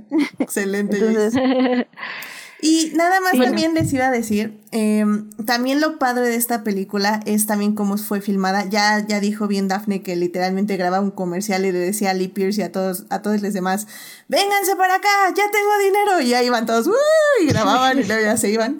Por eso tardó cuatro años. Pero también lo padre es que literalmente esta sí fue una actuación casi de método, porque querían que la niña reaccionara de las mejores, de la manera más auténtica posible. Y de hecho muchas partes del guion se modificaron para que correspondieran de acuerdo a cómo reaccionaba ella, lo cual me parece increíble. De hecho, llegó un punto que todo lo del hospital, por ejemplo, todo el crew pensaba que Lee Pierce sí no podía caminar, que sí, que sí estaba mal de las piernas, porque nunca, eh, para tener este realismo hacia la niña, este, nunca se paraba y siempre estaba en la cama y nadie, nadie más le veía pararse. Entonces. De hecho, hasta, hasta donde tengo hasta donde tengo entendido, Tarsem sí le dijo a la niña que Lee Pace no podía levantarse. O sea, sí le dijo, es que él no puede moverse. Y él tuvo que, durante todo el rodaje, mientras estaba la niña, no moverse de la cama, que es brillante y creo que ese es el punto eh, que era lo que decía un poco haciendo referencia a la película de The Lodge. Eh, creo que las actuaciones infantiles o pueden hacer que tu película se vaya al traste o pueden hacer que tu película se pongan en un nivel increíble y creo que el trabajo de esta chica, de esta Katinka, es espectacular porque es, o sea, la vez y simplemente te enamoras de la niña, o sea, como hay ciertas ocasiones que dices, es que yo no quiero tener niños, yo veo esta película y digo, es que yo quisiera tener una hija como ella. O sea, de verdad es impresionante. es impresionante lo tierno que es esa niña. Sí, ella es de Rumania, ¿no? Si no... Sí, ella es rumana. Sí, y tengo entendido incluso que de repente hacían incluso tomas ocultas, ¿no? Como escondían ah, la cámara para, ¿no? Como para, para que todo fuera más natural. Sí, no, es una cosa. Sí, por eso en la mayoría de la película vemos como la cortina alrededor de la cama de, de Roy y, y de ella, justo para que, para que la cámara le hacían hoyitos a la tela y entonces la, la, cámara nada más estaba ahí escondida viéndoles. Eh, que también qué bonitas son esas tomas donde están ellos están ellos platicando y ella le está contando la historia y no sé, son bonitas esas, esas escenas. Y, y sinceramente, o sea, eh, yo sé que Isaac dijo que no la, tal vez no la volvería a ver o que se le haría muy difícil volver a verla, pero literalmente yo la veo cada año. Yo también. y, y sigo llorando en el final. O sea, es que no sé, me, me, llega muchísimo eh, como la realización emocional desde todos los puntos narrativos. Porque lo que empieza como una historia de aventuras, literalmente, eh, pasa lo que pasa a todas las personas que escriben un guion o que se adentran en un guion, que ponen su ser, ponen su alma, ¿no? Como, como le dice en una parte de la película, estás aquí para salvar mi alma. Y, y este Alexandria es como, ¿qué? y así como, no, nada, ¿no? Y, y, ese, y ese es el punto de las historias, que sí puede empezar como una aventura, pero ¿hacia dónde te va a llevar esa aventura? ¿En qué momento tus emociones, tu ser, se refleja en tu historia? ¿Y en qué momento tu misma historia te avienta? Eh, la realización de, de, lo que buscabas o de, un vacío que tienes que llenar. Y por eso también hay un momento muy importante en la narrativa de la película, bueno, más bien de la historia que nos está contando la película, donde al inicio eh, Roy había puesto al protagonista de su historia como el papá de Alexandra. Y de repente Alexandra le dice, no, no, pero ¿por qué hablas como mi papá con ese acento raro? No, más bien le dice, ¿por qué hablas con ese acento raro? Y dice, porque el, tu, el protagonista es tu papá. Dice, no, no, mi papá está muerto. Yo, el, protagonista eres tú. Y, o me lo estoy imaginando como, habla como tú, le dijo. Sí, claro. Y ya es cuando Alexandra lo pone a él como el protagonista. Entonces él, inmediatamente al ser ya el protagonista de su propia historia, empieza a poner detalles de su vida en la historia. Entonces, no, no, no, es que es una cosa así que... No, además lo bonito, justo lo bonito que está, que está enlazado el cuento con la realidad. o sea, de repente es que se caen las pastillas o de repente es un estornudo. cosas muy como sutiles que unen la realidad con el cuento son, son muy bonitas. No, son detalles súper bonitos. Ah, perdón, no adelante, Jess, mm. por favor. Ah, no, yo solo quería aclarar que yo no dije que no, que no la volvería a ver, que yo dije que no, o sea, que no, que no, no sabía nada de la película, pero este, eh, solo de, lo que mencionó este Rodrigo de, de esta parte de que está basada en otra película y que él compró los derechos, a lo mejor por eso no está disponible, a lo mejor él no se la vende a nadie para que no la vean nunca, porque tiene los derechos de esa película. y este, sí, la verdad, pero eh, yo, yo lo que veo ahí, bueno, con lo que hablaba de la intertextualidad, por ejemplo, bueno, a mí esa parte me recordó como a la princesita, que hablamos este, también de un mm, texto, ¿no? Que parte de un mm. texto, eh, esa parte del amigo de, indio, porque recordemos que luego decimos hindú, pero en realidad es el gentilicio es indio, eh, y ahí es donde está el juego, ¿no? Que se presta al menos en, nuestros idiomas, no sé cómo en otras eh, traducciones como títulos o doblajes. y, y no sé, o sea, yo como que veo este, estas partes, esos, esos fragmentos, o sea, veo casi como un collage, pero, pero obviamente un, un, collage este, sumamente eh, eh, eh, de manera técnica, todo colocado en, en tiempo. Eh, yo, yo lo que decía es que, es que, por ejemplo, a mí justo la escena esta de, de catártica final de la camilla con Alexandria y con, con, con, Roy. No sé, no sé por qué, no sé por qué no me, no, no, no me convenció. No sé, yo creo que fue, me distrajo mucho su botella de Jack Daniels. O sea, como dije, ¿dónde salió? Todo está también puesto en esta película, que de dónde salió esa botella y por qué de pronto le está tomando así. Estaba yo muy distraída por su botella de Jack Daniels y como que no me pude meter en el en la, en la no sé, soy yo, soy soy soy muy cínica por ese tipo de escenas, me tengo que meter más. Es que de hecho yo creo que ahí también tiene un porqué el alcohol, porque de hecho por eso él hace mala acrobacia. Hasta donde yo me acuerdo, ahorita no, creo que porque era porque ha estado tomando mucho. Entonces creo que eh, eh, eh, creo que ese es el momento interesante, esa escena de la de la de la confesión de Roy hacia Alexandria. Creo que a mí me parece el momento de actuación de increíble de los dos, porque creo que te das cuenta cómo esta persona se está aferrando a la vida de decirle casi casi a una niña, dame una razón para vivir, dame una razón para, o sea, porque te manipulé, o sea, llegué al grado tan bajo de, como adulto, de, manipular a una niña para que me diera cosas para yo matarme, dame algo que haga que no me sienta más mierda de lo que soy, ¿me entiendes? O sea, creo que, creo que es lo hermoso de la película que como, como lo que decía Daphne, que era uno de los datos que yo no sabía, pero ahora tiene muchísimo más sentido, el, el haber ocultado la cámara, el realmente esperar la reacción de la niña, creo que ahí se muestra la maestría de todos los actores alrededor de la niña para poder sacar lo mejor de ella y complementarlo con su propia actuación. Uf, brillante. Ojo que yo no, digo que no lo sea. Vaya, termina si quieres. Sí, perdón. No, digo, ojo que yo no digo que no lo sea. yo digo que a mí, por alguna razón, no me llegó y, y me quedé como que en esas ganas de, o sea, como de cerrar yo. Pero no, no, yo no digo que no lo sea. O sea, yo, o sea, bueno, la, la, actuación de la niña me, me gustó mucho. Pero sí fue como que me, me hice muchas preguntas que tal vez no me debería estar haciendo en ese momento y solo como que dejar solo sentir esa, esa escena, pero no, lo entiendo perfectamente, estoy de acuerdo. Eh, sí, no, yo nada más quería agregar, en eh, hay un, bueno, a mí también me parece un momento muy lindo cuando al final ella, al final la niña, hay este diálogo en donde al final eh, están hablando del personaje y de que le está diciendo es que no quiero que muera, no quiero que muera y lo cambia, le dice, bueno, no quiero que tú te mueras. Exacto. ¿No? Que es cuando le, le, rompe y él es así como... Exacto. Entonces es, es bonito, ese, ese, uso de, del diálogo es, es muy bonito y digo, nada más como cambiando un poco de tema, pero hablando de actuaciones, yo sí quiero resaltar el maravilloso trabajo de actuación y de maquillaje que se hizo en el chango cuando muere.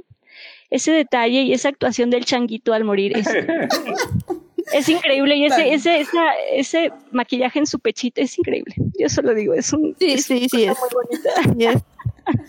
Eso fue lo que más me impactó, eso me impactó más que la escena de, Jack Daniels, de verdad, se los juro. Ese changuito, increíble, increíble su actuación. y de hecho, nada más para cerrar rapidísimo, yo creo que hemos hablado muchísimo de la foto, de locaciones y todo, pero el vestuario, no sé qué es el vestuario, pero de verdad, ese es un trabajo de, de, de vestuario que es espectacular. O sea, la verdad, no sé quién haya, quién lo haya hecho. De hecho, lo estoy buscando en estos momentos para poderlo eh, e, e, Eiko Ishioka es una chica japonesa al parecer.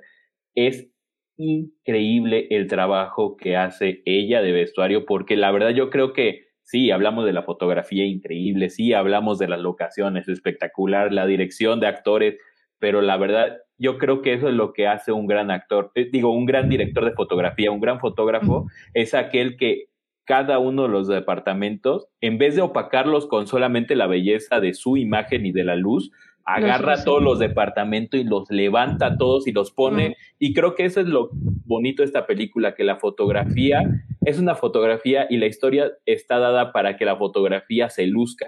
Que creo que sucede lo mismo en El Caballero Verde, en la de The Green Knight, que la fotografía le dijeron al fotógrafo, tú date grasa que aquí hay, y, y, la cuestión es de que este, en, en ese sentido, Colin Watkinson, en vez de decir, bueno, yo me luzco y todos alcáncenme, se puso al servicio de cada uno de los departamentos y dijo, yo sé que a, todo, que a la persona de locación le costó un friego conseguir este lugar, pues lo hacemos lucir hasta el último punto. los vestuarios se tardaron un friego en hacerlo, los, el arte, todo es, creo que por eso... Lo presumimos. exactamente, por eso yo creo que me da tanto coraje que este fotógrafo, y de hecho estaba viendo ahorita su filmografía antes de entrar al podcast, realmente su filmografía después de esta película han sido trabajos menores y la verdad es que después de este trabajo yo esperaría que Colin Watkinson estuviera en el top, no del cine de Hollywood, porque posiblemente no es la estética que está buscando Hollywood, una estética muy barroca, pero a lo mejor de un cine independiente o un fotógrafo que puede llegar a mostrar esta maestría en una película tan compleja y tan larga que no pueda llegarlo a hacer, híjole, eh, mostrarlo en otras películas a mí me cuesta mucho trabajo creer. Sí, sería interesante ver justo qué, qué pasó ahí con él. Pero bueno, pues sí, este, la verdad es que ya vamos a cerrar esta gran película porque The Fall la verdad sí podía tener su propio podcast, pero ya saben cómo soy masoquista. Este, entonces, este. Espera, espera, solo antes de que cierres. Adelante. Ya, acabo de conectar, ¿cómo dice? Conecté los puntos. Creo que cuando murió el changuito de Remy fue cuando ya dije, no, nada puede ser, nada me puede conmover más en esta película. y por eso ya no me hizo efecto esa escena de verdad. O sea, fue ahí, fue, eso. Se merece el Oscar de los changuitos esa muerte inigualable. Estoy de, acuerdo. Verdad, Arruinó todo lo demás, ya nada más. Ah, no, de verdad, ni siquiera estoy bromeando. Yo te iba a decir que tal vez es una escena difícil de conectar porque como que están pasando muchas cosas extrañas porque narrativamente la historia entra como en un momento, o sea, bueno, narrativamente en el, en el mundo real, en el hospital, está una escena muy emocional, pero cortas con una historia donde estás viendo que un héroe se rinde y eso jamás lo vemos en la vida real. Entonces el ver que un héroe se rinde y que de hecho hay hasta un momento gracioso porque él dice es que me estoy ahogando y el, y el villano le dice pero pues me llega el agua a las rodillas, o sea, nada más párate. Entonces como que hay como muchísimos tonos y como mucho bombardeo visual y narrativo de diferentes tonalidades que tal vez el clímax sí te, sí puede no llegarte. Pero tal vez es porque le he visto tantas veces que ya sé cómo separar los momentos. Entonces ya me enfoco, obviamente, al desgaste emocional de Roy. Y ya los chistes y un poquito lo demás que está pasando lo pongo en sus debidas casillas. Entonces, vela una segunda vez, Joyce, y si no lloras, ya ahí sí tenemos un problema. ya ahí sí habla con tu terapeuta y dices gracias. No, más bien yo hablo con la mía y ya tú ya, pues ya, ¿qué le vamos a hacer? Pero en fin, pues bueno, vamos a cerrar ya de Fall porque en serio ya nos estamos alargando y obviamente todavía hay que hablar de The Green Knight, así que como les digo, en, la última sección ya vamos a unir las tres películas que, bueno, ya han visto un poquito por dónde va el asunto. Así que vámonos a hablar de la siguiente película, la tercera parte. Vámonos para allá. Muy bien, pues ya estamos aquí para hablar de The Green Knight. Esta película se está estrenando ahorita en el mundo, es decir, ha tenido diferentes estrenos. Eh, yo creo que va a llegar aquí a México a finales del año, esperemos. Pero bueno, ya está en medios alternativos y probablemente, de hecho, ahora que lo pienso, la va a traer la plataforma de Movie. Ojalá la traigan a cines, la verdad sí es una película que me gustaría volver a ver ahí en la pantalla grande. Pero bueno, The Green Knight está dirigida, escrita, editada y producida por David Lowery. Y pues básicamente está adaptando un poema del siglo XV que se llama Sir Wyan y el Caballero Verde. Y pues en la película sale el gran Dev Patel, que también soy súper fan, la verdad, sí sigo muy de cerca su carrera, que ahorita está como en el súper auge. Sí, no, ahorita está, ahorita él con todo, básicamente. Y pues, eh, Dafne, o sea, tú nos vendiste la película hace como cinco o seis programas, dijiste, la tienen que ver, y luego dije, ¿sabes qué? Hasta podemos hablar de ella. Así que, por favor, háblanos de The Green Knight. Pues sí, o sea, básicamente, ajá, esto que, que dices, ¿no? Adaptan el poema de Sir Gawain y el, y el Caballero Verde Em, es, a mí personalmente me, me gustó mucho la, la, adaptación. Creo que lo que comenté justo cuando, cuando la recomendé es yo, eh, pues sabiendo cómo son las adaptaciones eh, eh, medievales. La verdad no esperaba mucho, sobre todo de esta mitología eh, artúrica, que a mí yo la verdad soy muy, muy fan. Eh, y pues siempre que veo adaptaciones fílmicas, pues ya sé, ya sé que va a ser otra cosa, que es otro lenguaje, que es algo completamente distinto, ¿no? Eh, y en esta, pues yo iba un poquito con esa mentalidad de, bueno, vamos a ver qué hicieron con, pues, con la historia de Sir Gawain y el Caballero Verde. Y la verdad me, me sorprendió gratamente. Me sorprendió que siento que, que lo adaptaron bastante bien, evidentemente cambian el lenguaje, ¿no? Evidentemente usando la cinematografía y tienen que adaptar narrativamente para contar ciertas partes. Eh, que además, porque en el poema también es un poco complicado y hay cosas como un poco ambiguas y pero creo que para lo que adaptaron está bastante fiel, o sea, a mí, de nuevo, yo siento que sí, de nuevo hay cambios, pero creo que en general se me hizo una muy buena adaptación. De nuevo, a mí me sorprendió muy gratamente eso. Sí sentí que me contaron esa mitología y lo agradecí. Sí sentí que me contaron un mito y eso pues se agradece con este tipo de, de historias y de películas y de adaptaciones sobre todo. ¿Nos podrías contar un poquito de qué va la historia de la película para que sepa el público? Sí, pues uh, bueno, básicamente es la historia de eh, de Sir Gawain, que básicamente es el sobrino del rey Arturo. Y eh, pues sí, básicamente en, digo, para contarla así a grandes rasgos, en una celebración, en una celebración de Navidad, llega este caballero verde, este caballero que básicamente los reta, ¿no? Los reta eh, a, a golpearlo, es que no sé qué tanto adentrarme, pero es este caballero que, que lo reta y después pues él tiene que ir a cumplir su reto y tiene que emprender un viaje para volver a encontrarse con, con el caballero verde. Y básicamente hacía muy grandes rasgos, digo, no sé qué tanto nos queremos adentrar porque apenas va a salir, gente no, pues no la ha visto, pero a grandes rasgos pues es este viaje que él emprende para volverse a encontrar con el caballero verde que, que lo reta y pues ir a cumplir su, su promesa y su reto. Excelente, excelente. Sí, muy, muy a grandes rasgos. Así, o sea, o sea sí, sí, sí, sí, O sea, iba a decir a dónde lo iba a decir qué pasa, pero dije, a ver. Mm. Es que sí, sí es. Es, sí, es la historia de un caballero y le pasa algo. a grandes rasgos.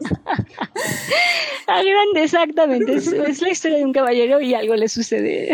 Mira, y a mí lo que me sorprendió, la verdad, de la película es que tiene un muy buen ritmo. O sea, sinceramente yo me esperaba una película larga, lenta y aburrida. Así, literalmente casi me preparo un café para verla. Eh, yo iba con esa idea. Eh, porque la película, para empezar, estamos en hype desde hace un año. Porque el, eh, la película se iba a estrenar antes de la pandemia. Se frena por la pandemia. y apenas fue que la empezaron a sacar. Y pues yo ya le te tenía muchísimas ganas porque el tráiler se ve magnífico. Bueno, el teaser tráiler, no vi el tráiler, obviamente, hashtag no vean trailers, pero vi el teaser y el teaser se veía increíble, la estética se veía padrísima. Pero sí, yo dije, esta va a ser una peli larga, lenta y aburrida con muchísimos paisajes de, de Patel caminando, lo cual no es queja. Evidentemente vería una película de, de Patel caminando, caminando por el bosque. o sea, eso se puede, no hay ningún problema. Y lo vemos. Lo vamos lo a ver. Pero me sorprendió mucho ver que no era una película de Dev Patel caminando por el bosque. O sea, realmente es como... Es la, es la película de Dev Patel y un zorro caminando por el bosque. Exactamente. Exactamente. No, y sí, le están pasando cosas. O sea, sí es un viaje que tiene que llegar a punto A, punto B, punto C, punto D, punto B, para llegar justo con el caballero verde y tener una revelación de vida. Entonces, al final del día, creo que es una peli que se puede disfrutar mucho. Y, y yo no sé tú, Joyce, cómo viviste la experiencia de The Green Knight. Ah, pues mira, yo sí vi yo sí vi algún tráiler, no sé ni cuál, ni cómo, ni por qué yo pensaba que era de Netflix cuando la empecé a ver, no sé, está totalmente confundida. Y sí, y después de ver el tráiler, yo sí también pensaba que era una película lenta, larga y aburrida, efectivamente, porque eso eso, eso mostraba el tráiler, lamento decirte. Este, y, y bueno, no, la verdad es que la disfruté un montón. Mm, no sé, quiero decir que de las tres es mi favorita, pero no sé, vamos, vemos. ya que no, no, o sea, sí, la verdad, a pesar de que sí, sí recuerdo eh, tomas así largas de, de Patel en su caballo, de Patel caminando, no, por, o sea, por ser lo que sea estética o porque de hecho esperaba yo que de repente le saliera una flecha o algo así, como que me mantenía, o sea, me mantenía entretenida, nunca, nunca, nunca fue aburrida. Esta película aburrida no es, vamos, a, vamos a partir de ahí. Eh, eh, inclusive, no sé, me parece como que un mérito muy grande que no sé cómo, pero te puedo decir que tal vez es lenta, pero no es aburrida, entonces es, es, es genial. Eh, por momentos contemplas, por momentos estás como entendiendo, eh, voy a utilizar la alegoría de estas eh, otras películas, del laberinto en el que se mete Sir Gawain, que, que, que, bueno, le va muy mal, ¿no?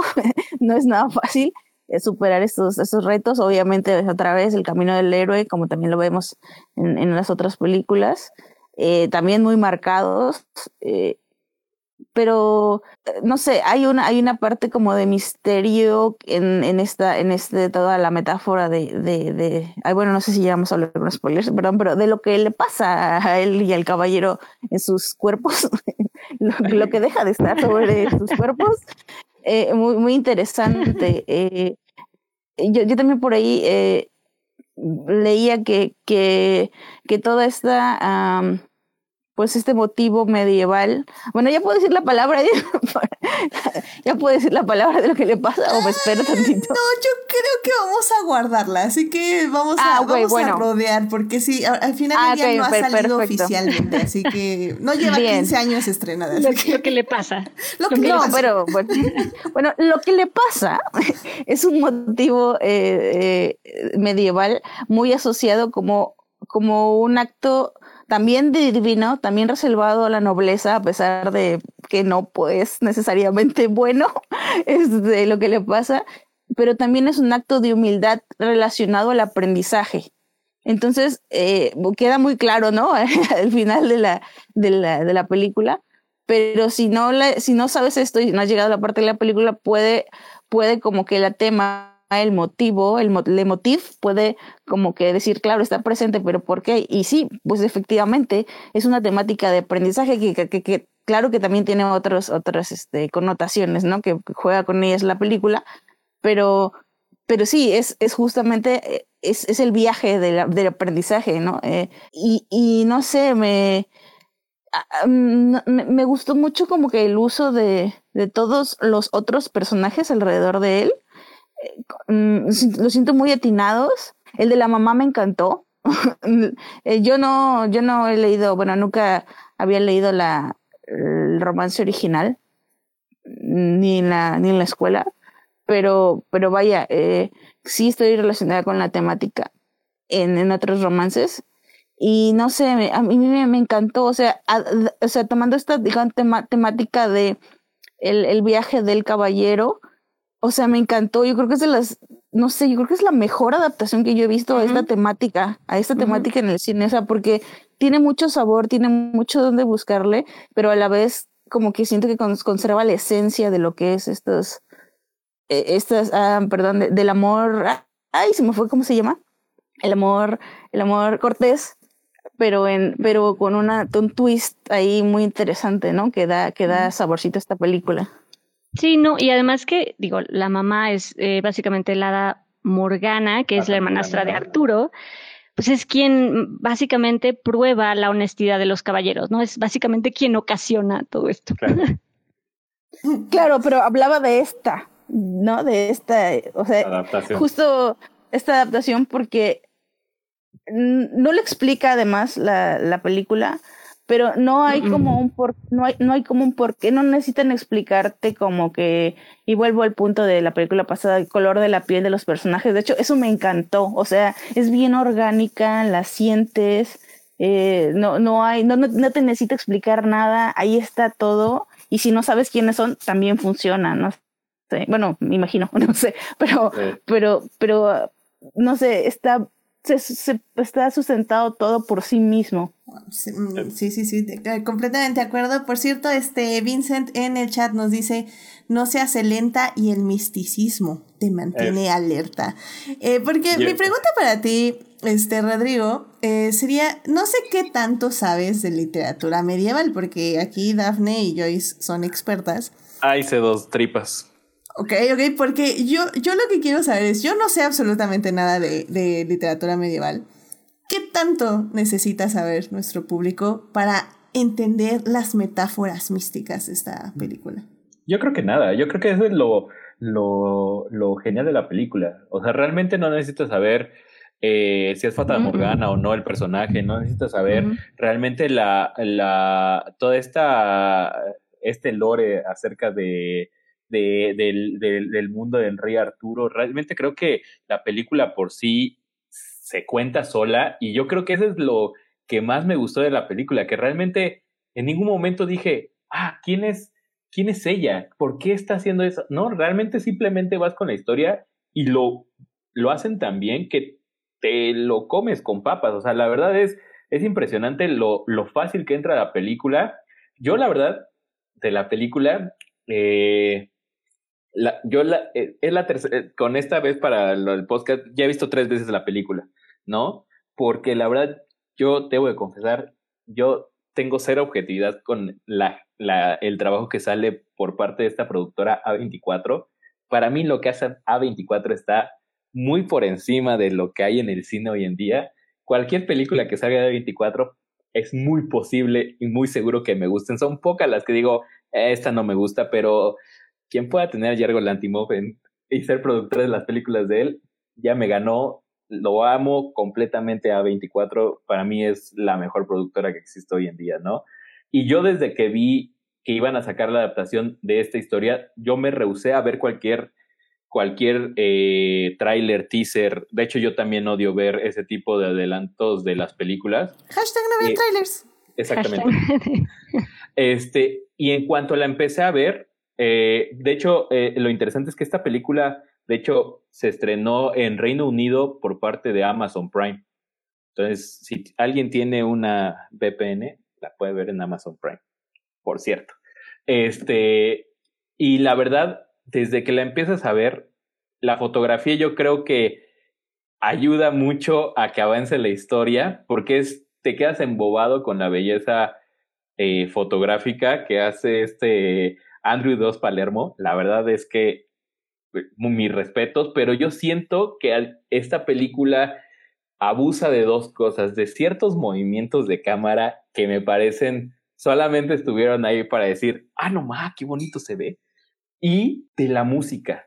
Ya la tercera vez que la vi, los últimos 10 minutos creo que de la película, 15 minutos de la película, son cuatro o cinco canciones de corrido, o sea, sigue una tras otra, tras otra, tras otra. Y no quiero comentar en qué parte, pero en una parte donde el personaje tiene una, exacto, una revelación, por decirlo de cierta manera, de What If. Este, creo que en ese momento la película abusa y en, durante toda la película siento que abusa del uso de la música bien, o sea, eh, eh, abusa ya por la tercera vez que la vi dije, creo que ya abusa, o sea, sí se nota muchísimo eso, pero las primeras dos veces que la vi eh, no me di cuenta en ningún momento, pero sí siento que abusa porque al final sí es una historia, a diferencia de estas grandes historias que tenemos de, de la mitología del rey Arturo, que son estas guerras y grandes batallas y nada, aquí realmente tenemos la historia de un, una persona que no tiene entre comillas, los valores morales para ser un caballero. Me estoy yendo con muchas tientas en esta descripción de la historia para no caer. este, pero como que cae, siento que mucho, y creo que mientras va progresando la historia, demuestra que no tiene las capacidades para eso, pero al final sucede algo que hace que que nos demos cuenta del porqué de toda la historia. Creo que es muy interesante en esta película e, esa utilización de la estaticidad por momentos de el personaje, que sentimos que el personaje solo anda por andar, pero realmente nos damos cuenta al final que no. Y también el maquillaje de el Green Knight, mis respetos. Dios mío, señor, qué personaje tan más entrañable me parece en pantalla ese el Caballero Verde porque aparece no gran parte en la historia, pero los minutos que está en pantalla es espectacular y creo que también el trabajo de Dave Patel, creo que pocas veces había tenido el trabajo como actor principal de llevar literalmente la película en sus hombros, o sea, literal, siempre había sido como un gran actor, pero estaba rodeado como de muchos buenos actores. Pero yo creo que en esta, realmente, si Dave Patel no hubiera hecho un gran, una, gran actuación, se hubiera caído la película. Y creo que por eso la película avanza también, porque de verdad, Dave Patel es un actorazo muy, muy pesado. Es un gran actor. Completamente de acuerdo. Y, y sabes que comparto mucho tu apreciación del final. Creo que la conclusión es lo que te hace entender el resto de la película. También como dice Joyce, eh, yo no sabía eh, la interpretación de la metáfora de lo que le pasa a los dos personajes. Y, y, tiene mucho sentido, sinceramente es una película que sí me quería informar un poquito más, pero ya no tuve tiempo. Em, y, y, también porque sabía que iba a haber expertas aquí en el programa, así que la verdad me, me confié.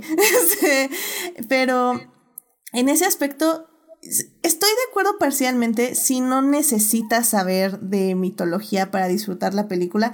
Tal vez la sensación creo, y tal vez Sofía ahorita en el chat me da la razón, eh, es que si sientes que es una película rara, entre comillas, en el aspecto de que tal vez no entiendes ciertas cositas que dices, ok, ¿por qué hicieron eso? Eso está como raro, pero no es como la sensación en general de la película.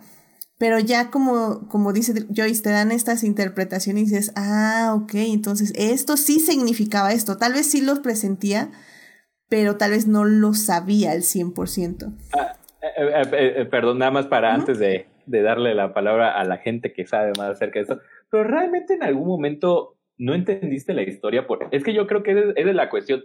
En algún momento, Edith, ¿tú realmente sentiste que no entendiste la historia por no saberlo? Simplemente yo creo que hay ciertas cosas que no nos los dicen textualmente, o sea, no nos dicen, mira, él es tal personaje, velo, y, te pones a leer y dices, ah, claro. O sea, porque realmente, por ejemplo, la parte que sucede de que están en una cabaña, vamos a poner una parte en medio, es una historia independiente realmente, si lo podemos pensar, que no es independiente, pero bueno, vamos a tratarlo así para poder hablar sin spoilers acerca de la historia, de cuando entra este personaje nuestro caballero a una casa a dormir y se encuentra con un personaje, realmente esa parte de la historia no sucede en, en el cuento original, bueno, en, la historia original de Sir Gawain y el Caballero Verde.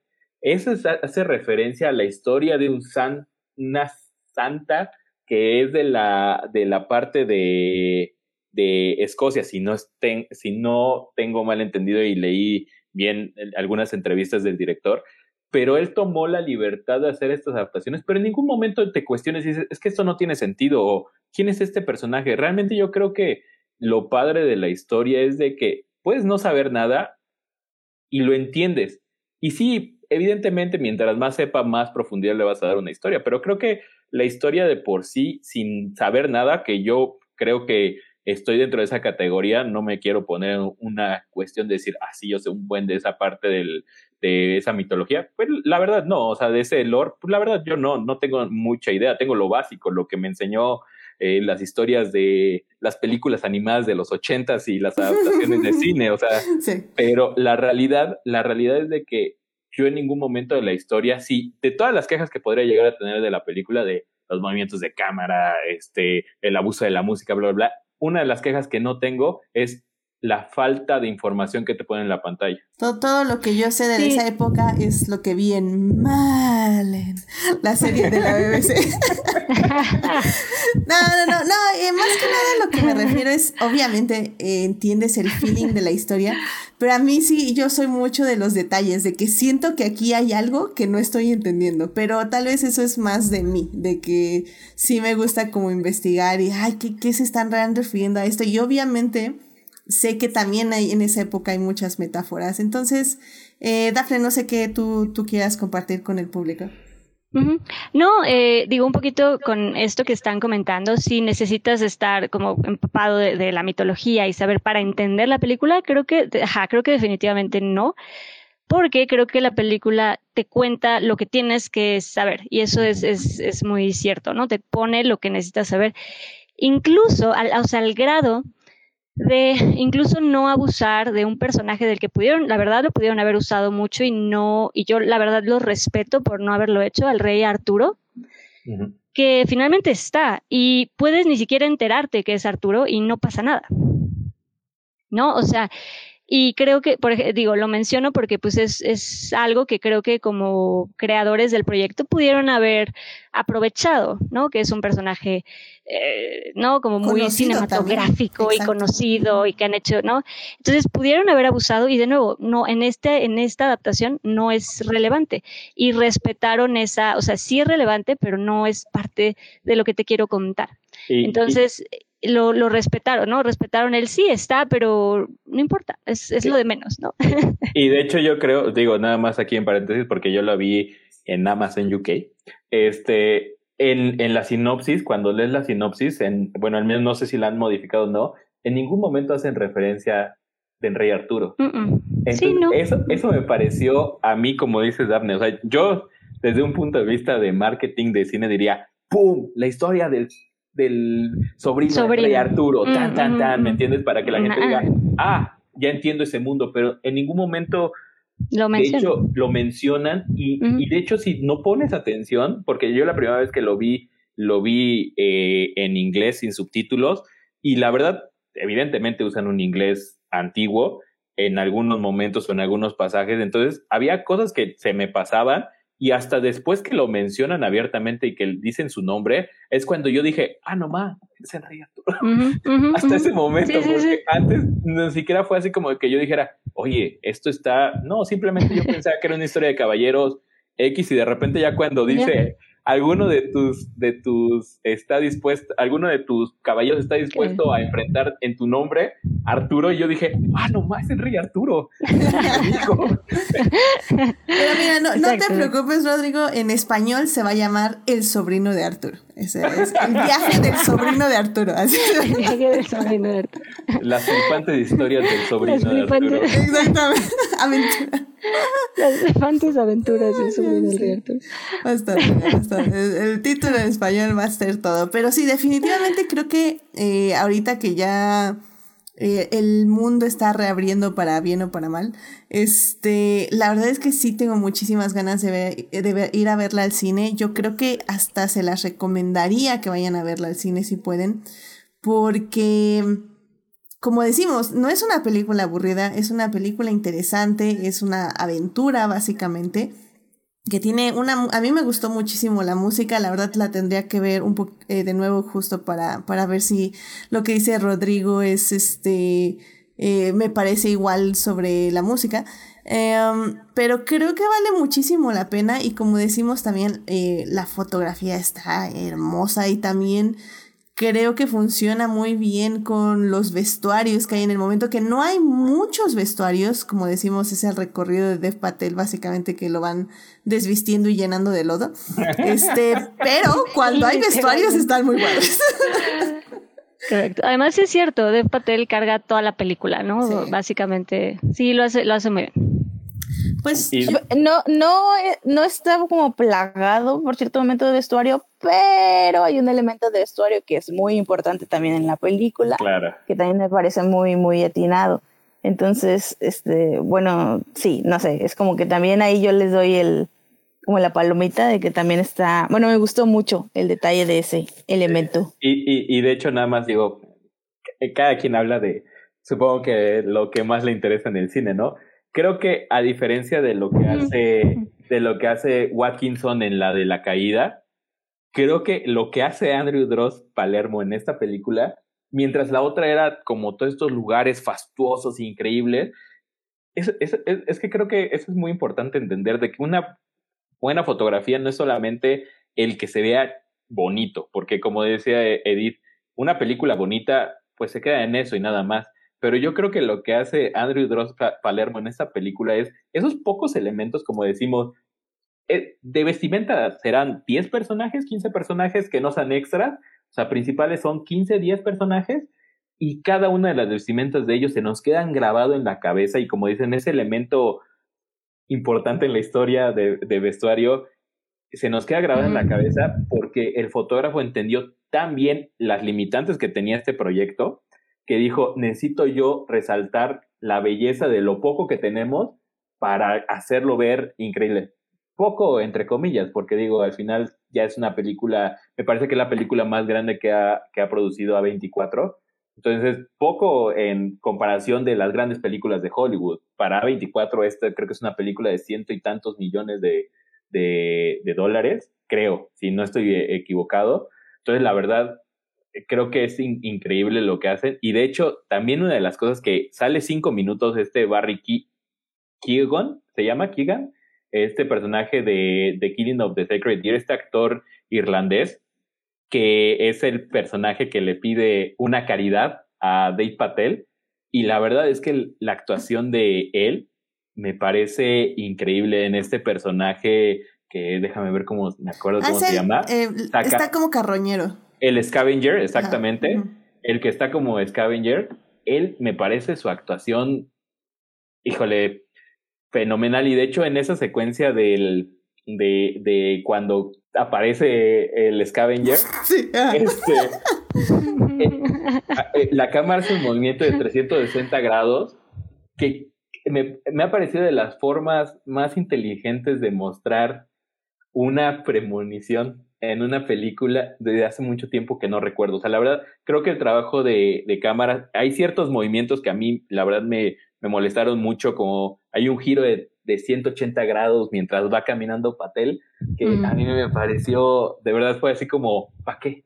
Pero bueno, pero hay otros movimientos de cámara en la misma película que se me parecen una delicia total. La verdad creo que es una película que a pesar de que abusa de ciertas cosas, y que quede claro, la película me encantó.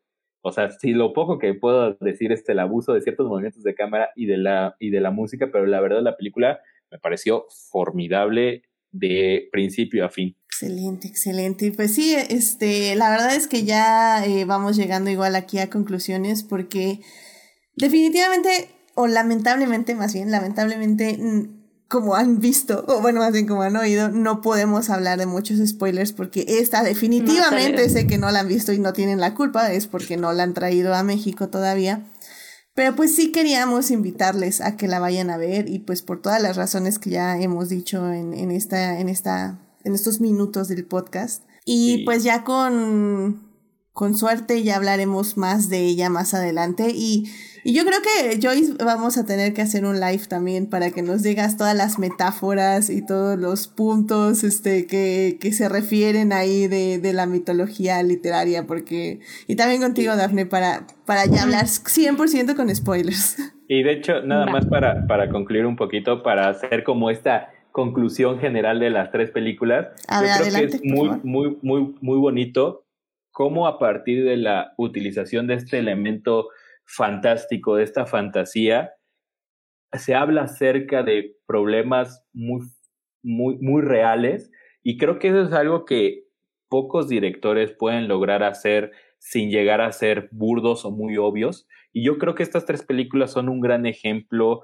de, y creo que podría agregar dentro de esta lista El laberinto del fauno, que son esas películas que llegan a utilizar esta, estos elementos fantásticos para poder contar un trasfondo de cada una de las historias, mientras en la del laberinto, la madurez, en de la caída, el suicidio, y en esta de Green Knight, este camino este, al destino, vas a ponerlo. Creo que lo que llegan a hacer estas películas de manera magistral, a partir de un gran guion, es esta hilvanación entre este mundo fantástico y el mundo real y cómo este, estos elementos fantásticos potencializan el significado de los personajes, de las historias, de los elementos que se nos ponen en pantalla, porque como siempre lo he dicho aquí y cada vez que hablo con cualquiera de cine, las cosas no están de gratis en el cine, se dicen las cosas, cuestan tantos millones hacer una película que todo está en la pantalla por algo, tiene una, una cuestión cada uno de los elementos en pantalla y yo creo que estas películas, como decía Daphne en algún momento, son tan artesanales que por algo está cada uno de los elementos y de los diálogos en pantalla. Efectivamente, muy muy buena conclusión. Joyce, eh, ¿una conclusión de las tres películas que quieras dar al público? Eh, sí, nada más antes justo coincidir contigo que no es que, bueno, regresando a The Green Knight, no es que no se, para mí no se entienda, sino que justamente hay tantas eh, alegorías ahí metidas sobre esta cosa que le sucede a los dos, que, que sí da esa, esa curiosidad de ir a buscar, ¿no? De qué más significa y, y pues para buscarle más este, pues, niveles y capitas de significado, que yo creo que ya si le das un segundo rewatch, bueno, un rewatch, este, ya, ya van saliendo. Eh, y, y bueno, sobre eso mismo, pues sí, no, no sé, a mí yo lo veo como más, no sé, siento que tal vez no me expliqué al principio cuando hablaba de lo mainstream en el sentido del mercado, no de, no de que yo crea que existe una esa separación, ¿no? Como decía Rodrigo, del buen cine, el mal, el mal cine. Y, y, para mí la fantasía es eso, o sea, y la fantasía para eso existe. O sea, yo igual tengo mis anteojos como literarios y para mí es, sí, es que la, la, la, fantasía funciona para, para dar luz a esos uh, aspectos de la vida real que, que, a veces quedan opacados por justamente llevar como la narrativa seria. Y, y, pero digo, para mí es como muy natural decir, pues sí, es que para eso es la fantasía y no significa que sea un, un, un género menor o que sea para, para solo para, para niñes o algo así, ¿no? Sino que es, es, es, es, tiene su función como, como género, uh, por lo visto en, estas películas, ¿no? igual, no sé, igual y, y, a veces como que me cuesta eh, quitarme también, quitarme también como que esos mismos lineamientos más serios y, y como que como que decir, ah, bueno, tengo que jugar más con, con este mundo, ¿no? Eh, eh, pero, pero bueno, eh, no sé, tal vez una preferencia personal a otros tipo, otro tipo de fantasías, otro tipo de, de mitos, como, como también ustedes comprenderán si me, si me han oído hablar de, de superhéroes y cosas así.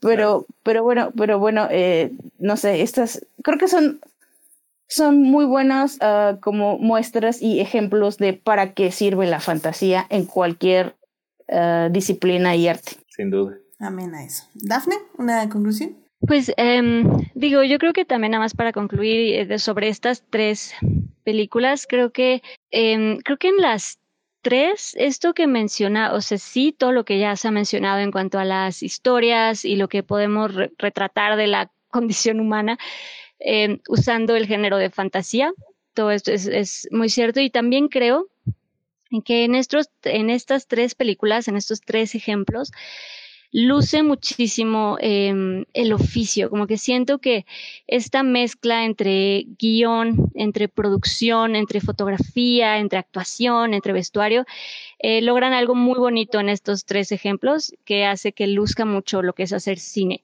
Creo que en, la, en las tres casos se siente ese ese quehacer cinematográfico que es tan rico y tan bonito y que a veces, pues en lo comercial, eh, en, esta rapidez de querer sacar algo, eh, ¿no? Como de prisa y como por, por dinero tenemos que hacer ya la que sigue, pues se puede perder un poco este, este detalle, ¿no? Esto, esto bonito que puede ser el oficio cinematográfico y creo que en estas tres películas se siente.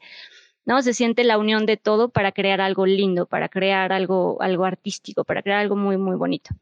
Eh, y creo que en estos tres casos está, está ese quehacer cinematográfico que, que hace que luzcan las, las pelis. Exacto, y creo que también cabe remarcar que no que digamos la palabra artístico o artesanal significa aburrido, o significa ah, largo, no, lento y aburrido. Eso, eso no, no, no, va de la mano. Una peli puede ser comercial y puede ser larga, lenta y aburrida, y por alguna razón le gustó a todo Tumblr. Sigo sin entender por qué les gustó Venom, en serio no lo entiendo, pero bueno, Venom. ¿La primera o la nueva que acaba de salir? La nueva y otra. ¿Cuál, cuál? La, la de Tom Hardy. No, es que va a salir una, ¿no? Apenas va a salir. Ah, la, la de Venom y Carnage. Sí. Ajá, sí. No, esa es la secuela de Venom. Ah. Sí, no. Yo, yo hablo de la es de. Es muy mala esa. Híjole, no, ahí sí yo, en serio, no me salí del cine por el amor al cine. Y eso que, y eso que Tom Hardy es un actorazo. Es un actorazo. Que era lo que hablábamos un poco esta película de Venom, Tom Hardy lleva toda la película y se cae terriblemente, pero porque el guion es malísimo y la historia y todo. Y en esta otra película que parece lenta, Dave Patel lo hace extraordinario y es una actuación exquisita. Exacto, entonces creo que ese es un poco el punto, no, y lo remarcamos, o sea, no tengan miedo eh, de expandir horizontes estéticos y evidentemente pueden decir que no les gustó, o sea, no estamos diciendo que les tenga que gustar, nada más es, es tratar otras cosas y creo que en estas tres películas hay propuestas estéticas y propuestas narrativas muy, muy, muy, muy interesantes, porque también es eso, y creo que nada más lo quiero remarcar, las tres películas tienen propuestas narrativas, es decir, eh, hablaba yo al inicio de las historias dentro de la historia, ¿no? en el laberinto es Sara viviendo una historia que ella estaba contando que se convierte en su viaje para rescatar a su hermano y tener una madurez emocional. En The Fall tenemos la historia que está contando un personaje para eh, tener, para lograr un objetivo, pues ahora sí que nefasto para poder quitarse la vida, pero al mismo tiempo se da cuenta que no es solo su historia, sino también es la historia de la niña quien está escuchando la historia y por lo tanto también es la historia del espectador que la está viendo. Y pues The Green Knight es una historia que al final del día se ha pasado de generación en generación, en boca en boca y pues escrita sobre una aventura sobre una, un viaje donde, como ya decimos, es, tiene un destino final que todos compartimos en cierta forma y que tenemos que pasar ciertos momentos para llegar ahí y para darnos de cuenta qué realmente es lo importante. Y, y eso es así como lo traté de hacerlo más muy, bien, muy bien hecho, muy bien hecho. bien rodeado, bien rodeado. Y de, hecho yo y de hecho yo creo que lo importante no es, muchas veces en el cine, no es si te gusta o no te gusta la película, sino el que te des la oportunidad de enfrentarte a otro tipo de cosas que no estás acostumbrado. Supongo que sucede lo mismo, no supongo, sucede lo mismo en la literatura. Puedes leer un libro, un clásico o algo más moderno o algo que no que sale un poco de tus gustos, pero yo creo que eso te va a permitir para decir, es que no me gustó porque leí tal obra y la verdad no me gustó y alguien te diga, no, es que no has leído esta otra obra y simplemente eso te va abriendo el camino para ver más y más y más cosas que de repente va a llegar una que te va que te va a volar la cabeza y a lo mejor decides dedicarte a hacer cine, como por ejemplo fue mi caso. ¿no? O sea, mi caso fue a partir de una película que dije, yo quiero hacer cine, y me casé con esa idea a los 12 años pero estoy seguro de que puede pasarte eso a los 30, a los 50, a los 10, o sea, no importa, yo creo que el simplemente el hecho de que te des la oportunidad de abrir otras puertas, te da oportunidad de tener otras experiencias y al final creo que es para lo que estamos aquí, ¿no? Y con eso cerramos el círculo de fan, conviértete en creador. pero, sí. sí, ¿no? Es que sí, claro que sí. Y, y, y, y, creo que también, bueno, todo que ver es cómo las historias, dentro de las historias que, que nos están contando, las historias salvan, ¿no? Para eso cuentas, para eso creas, porque las historias salvan. sin duda. Y los tres personajes principales son salvados por sus historias, entonces. Exacto, exacto. Correcto. De una forma u otra. Ah, claro. Sí, sí, Muy bien. Qué difícil es hablar de una película sin hablar de la película. Por, por, eso yo creo que el resumen de edad fue buenísimo. Es la historia de un caballero que le sucede algo. Véanla. Básicamente. Véanla. Pues bueno, pues ya les estaré avisando en redes cuando The Green Knight se estrene en México en salas. La verdad, yo sí voy a ver las salas eh, si se estrena este año. Sinceramente, tengo muchas ganas de verla. Y pues ya saben, eh, The Fall y Labyrinth están en medios alternativos o las pueden comprar en Amazon. Sinceramente están, creo que muy baratas, creo que están como en 100 pesos, 150, 200 máximo. Y, y la verdad es que valen muchísimo la pena. Y creo que Joyce había dicho que la de The Fall está ah. en YouTube, ¿no? Sí, está en YouTube. Eh, si pueden verla en un poquito mejor de calidad, estaría bien. O sea, no está mal en YouTube, pero no es la calidad, ¿saben? Entonces. O sea, yo, daba esa opción porque no es tan fácil de encontrar. Sí, sí, y entonces decía, bueno, si no les queda otra, ahí está YouTube. Estoy de acuerdo, estoy de acuerdo. Es que yo creo que sí son de esas películas, al menos desde mi parecer, si a mí me preguntan que no importa dónde la vean, creo que es una historia que ya tendrán la oportunidad de verla en un mejor, una mejor plataforma, mejor calidad, pero cuando tengan la oportunidad de verla, véanla. Estoy de acuerdo, sí, estoy, estoy de acuerdo con ese sentimiento. Así que vayan a ver Labyrinth, The Fall y The Green Knight.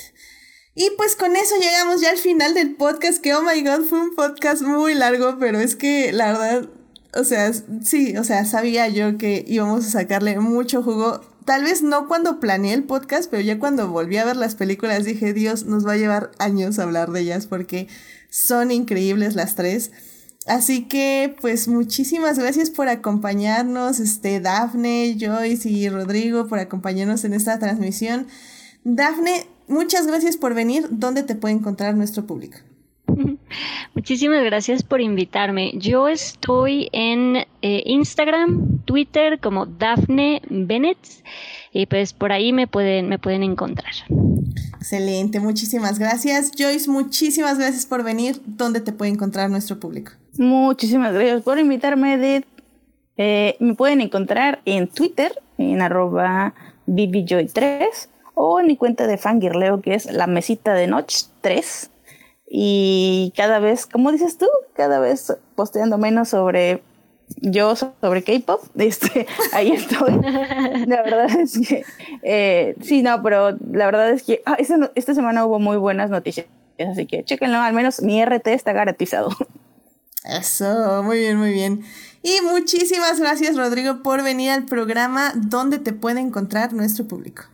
Gracias por la invitación. Pues yo la verdad no soy muy asido de las redes sociales, entonces me pueden buscar en Instagram como Rodrigo Puente Foto, pero realmente yo nada más vengo a hablar de cine aquí y es lo único que hago en redes sociales básicamente. Y haces bien, haces bien. ¿Qué, qué vida tan sana llevas? pues no tanta, pero al menos las redes sociales las evito. muy bien, Bueno, vicios hay, vicios hay en esta vida. Unos mejores que otros, pero vicios al fin. Perfecto, muchísimas gracias. Y pues ya saben, a mí me pueden encontrar en HT Idea, donde cada vez hablo menos de Star Wars y más de Luis Hamilton, campeón del mundo. Digo, bueno, de Fórmula 1. y de Hannibal, que estoy haciendo rewatch. Y también de Dexter, que también estoy haciendo rewatch. Sí, me lo paso haciendo rewatch. Ah, por eso no veo nada. Por eso no veo nada, porque nada más hago rewatch. Rewatch. Pero bueno, ¿qué le vamos a hacer? Es que ya, ya se acerca Daphne Dexter, noviembre. ya, ¿Ya estás preparada? Ya sé, no, no, no, mi corazón no sabe, no sabe si emocionarse o, o no. yo también. Pero bueno, ahí estaremos, ahí estaremos, ¿qué le vamos a hacer?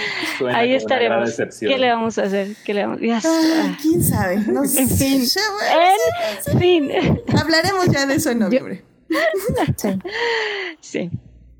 Sí, definitivamente. Pero, sí, ahí estaremos, sin duda ahí estaremos. Perfecto. Y pues recuerden también que me encuentran en los crossovers, que estuve en Rueda a Rueda para hablar más de Luis Hamilton, que como bien dice Julián García, que ya está otra vez en el chat. Hola Julián. Este, siempre gana Hamilton. Sí, claro que sí, siempre gana Hamilton y siempre seguirá ganando hasta el fin de los tiempos. ¡Wow! Sí, yo ya me hicieron fan. Aquí yo no sé, a mí ya me hicieron fan. Eso. Joyce también ya ve las carreras. Y va a decir que no fue por mí, pero yo quiero pensar que fue por mí. No, te lo juro, te lo juro que fue porque Fox Yo, yo los veía hasta que Fox los dejó de pasar. Y luego ya encontré un link, bueno, ya, ya sabes de mis links, y ya ahí las veo. De hecho, a veces las veo en YouTube cuando las narran solamente ahí pongo YouTube, y ah, mira, las están narrando, aquí lo voy a poner. Entonces, yo fue YouTube, Edith, no fuiste tú. No importa, yo, yo voy a pensar yo. Pero no, muchísimas gracias por el link. Ese link me salva la vida de vez en cuando, así que muchísimas gracias por eso. Pero bueno. Estamos, pero links y PDFs. Eso, muy bien, muy bien. Y pues suscríbanse al canal de YouTube y Twitch, que en serio ya voy a arreglar lo de YouTube. No sé qué está pasando ahí, pero espero ya la próxima semana ya estemos en YouTube para, que les avise cuando estamos en vivo y nos acompañen en el chat que estuvo en Twitch, estuvieron Sofía Sánchez, Julio, estuvo también Víctor, ah no, perdón, Vincent, perdón, Vincent 8181 o algo así. Pero hola, ¿qué tal, ¿qué tal? Mucho gusto, Vincent, por estar aquí. Muchas gracias por estar aquí en el chat. Y estuvo el buen Julián García, que ya regresó. Muy bien, Julián. Muchísimas gracias por estar aquí. Y también muchas gracias a quienes nos oyen durante la semana en Heartis, Spotify, Google Podcast y en iTunes. Este programa estará disponible ahí a partir del miércoles en la mañana y pues también ahí estará ya en YouTube.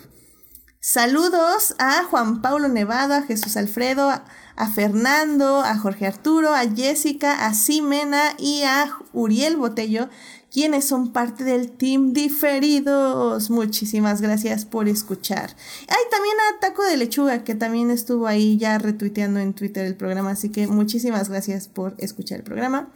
Y si quieren más de Adicta Visual, pues ya saben, estamos en Facebook y en Instagram con las reseñas de películas y series, los reels, los lives que estuvimos hablando en el live de el documental de Schumacher, así que échense una vuelta para escuchar lo que opinamos eh, con nuestro invitado Fernando, que estuvimos hablando de ese documental que salió en Netflix. Y bueno, la próxima semana eh, tal vez ya vamos a hablar de la, de la película que ganó la encuesta de hace dos semanas. Eh, pero todavía no lo sé, así que estén al pendiente por si hay una nueva encuesta el jueves. Pero híjole, ya se está acabando el año, querido público. Oh my god, ya nos queda nada de programas. La agenda ya se... sin hacer el rewatch de Avatar. Sí, no, y ¿sabes qué es lo peor, Joyce? Que la agenda ya se está llenando. O sea, ya hay poquitos espacios libres. Así que yo sé, Joyce, yo sé. Déjame termino mis 50 rewatch, incluyendo el de ER que me pusiste a hacer. y ya me pasó. es tu culpa ya. Pero sí, le debo. Pero cumpleaños corra, cumpleaños corra. Le, debo ese, ese riguancho yo y sí de que vamos a hablar de Avatar y de Cora. Así que, bueno, ahí, ahí les aviso. Ahí te aviso yo. Te juro que sí lo voy a hacer. Te juro que sí lo voy a hacer. Pero bueno, pues muchísimas gracias, querido público. Que tengan una muy linda semana. Síganse cuidando mucho. No bajen la guardia. Usen cubrebocas y pues nos estamos escuchando en este programa. Muchísimas gracias Dafne, Joyce, Rodrigo, cuídense mucho, nos vemos, bye bye. Bye. Bye. bye.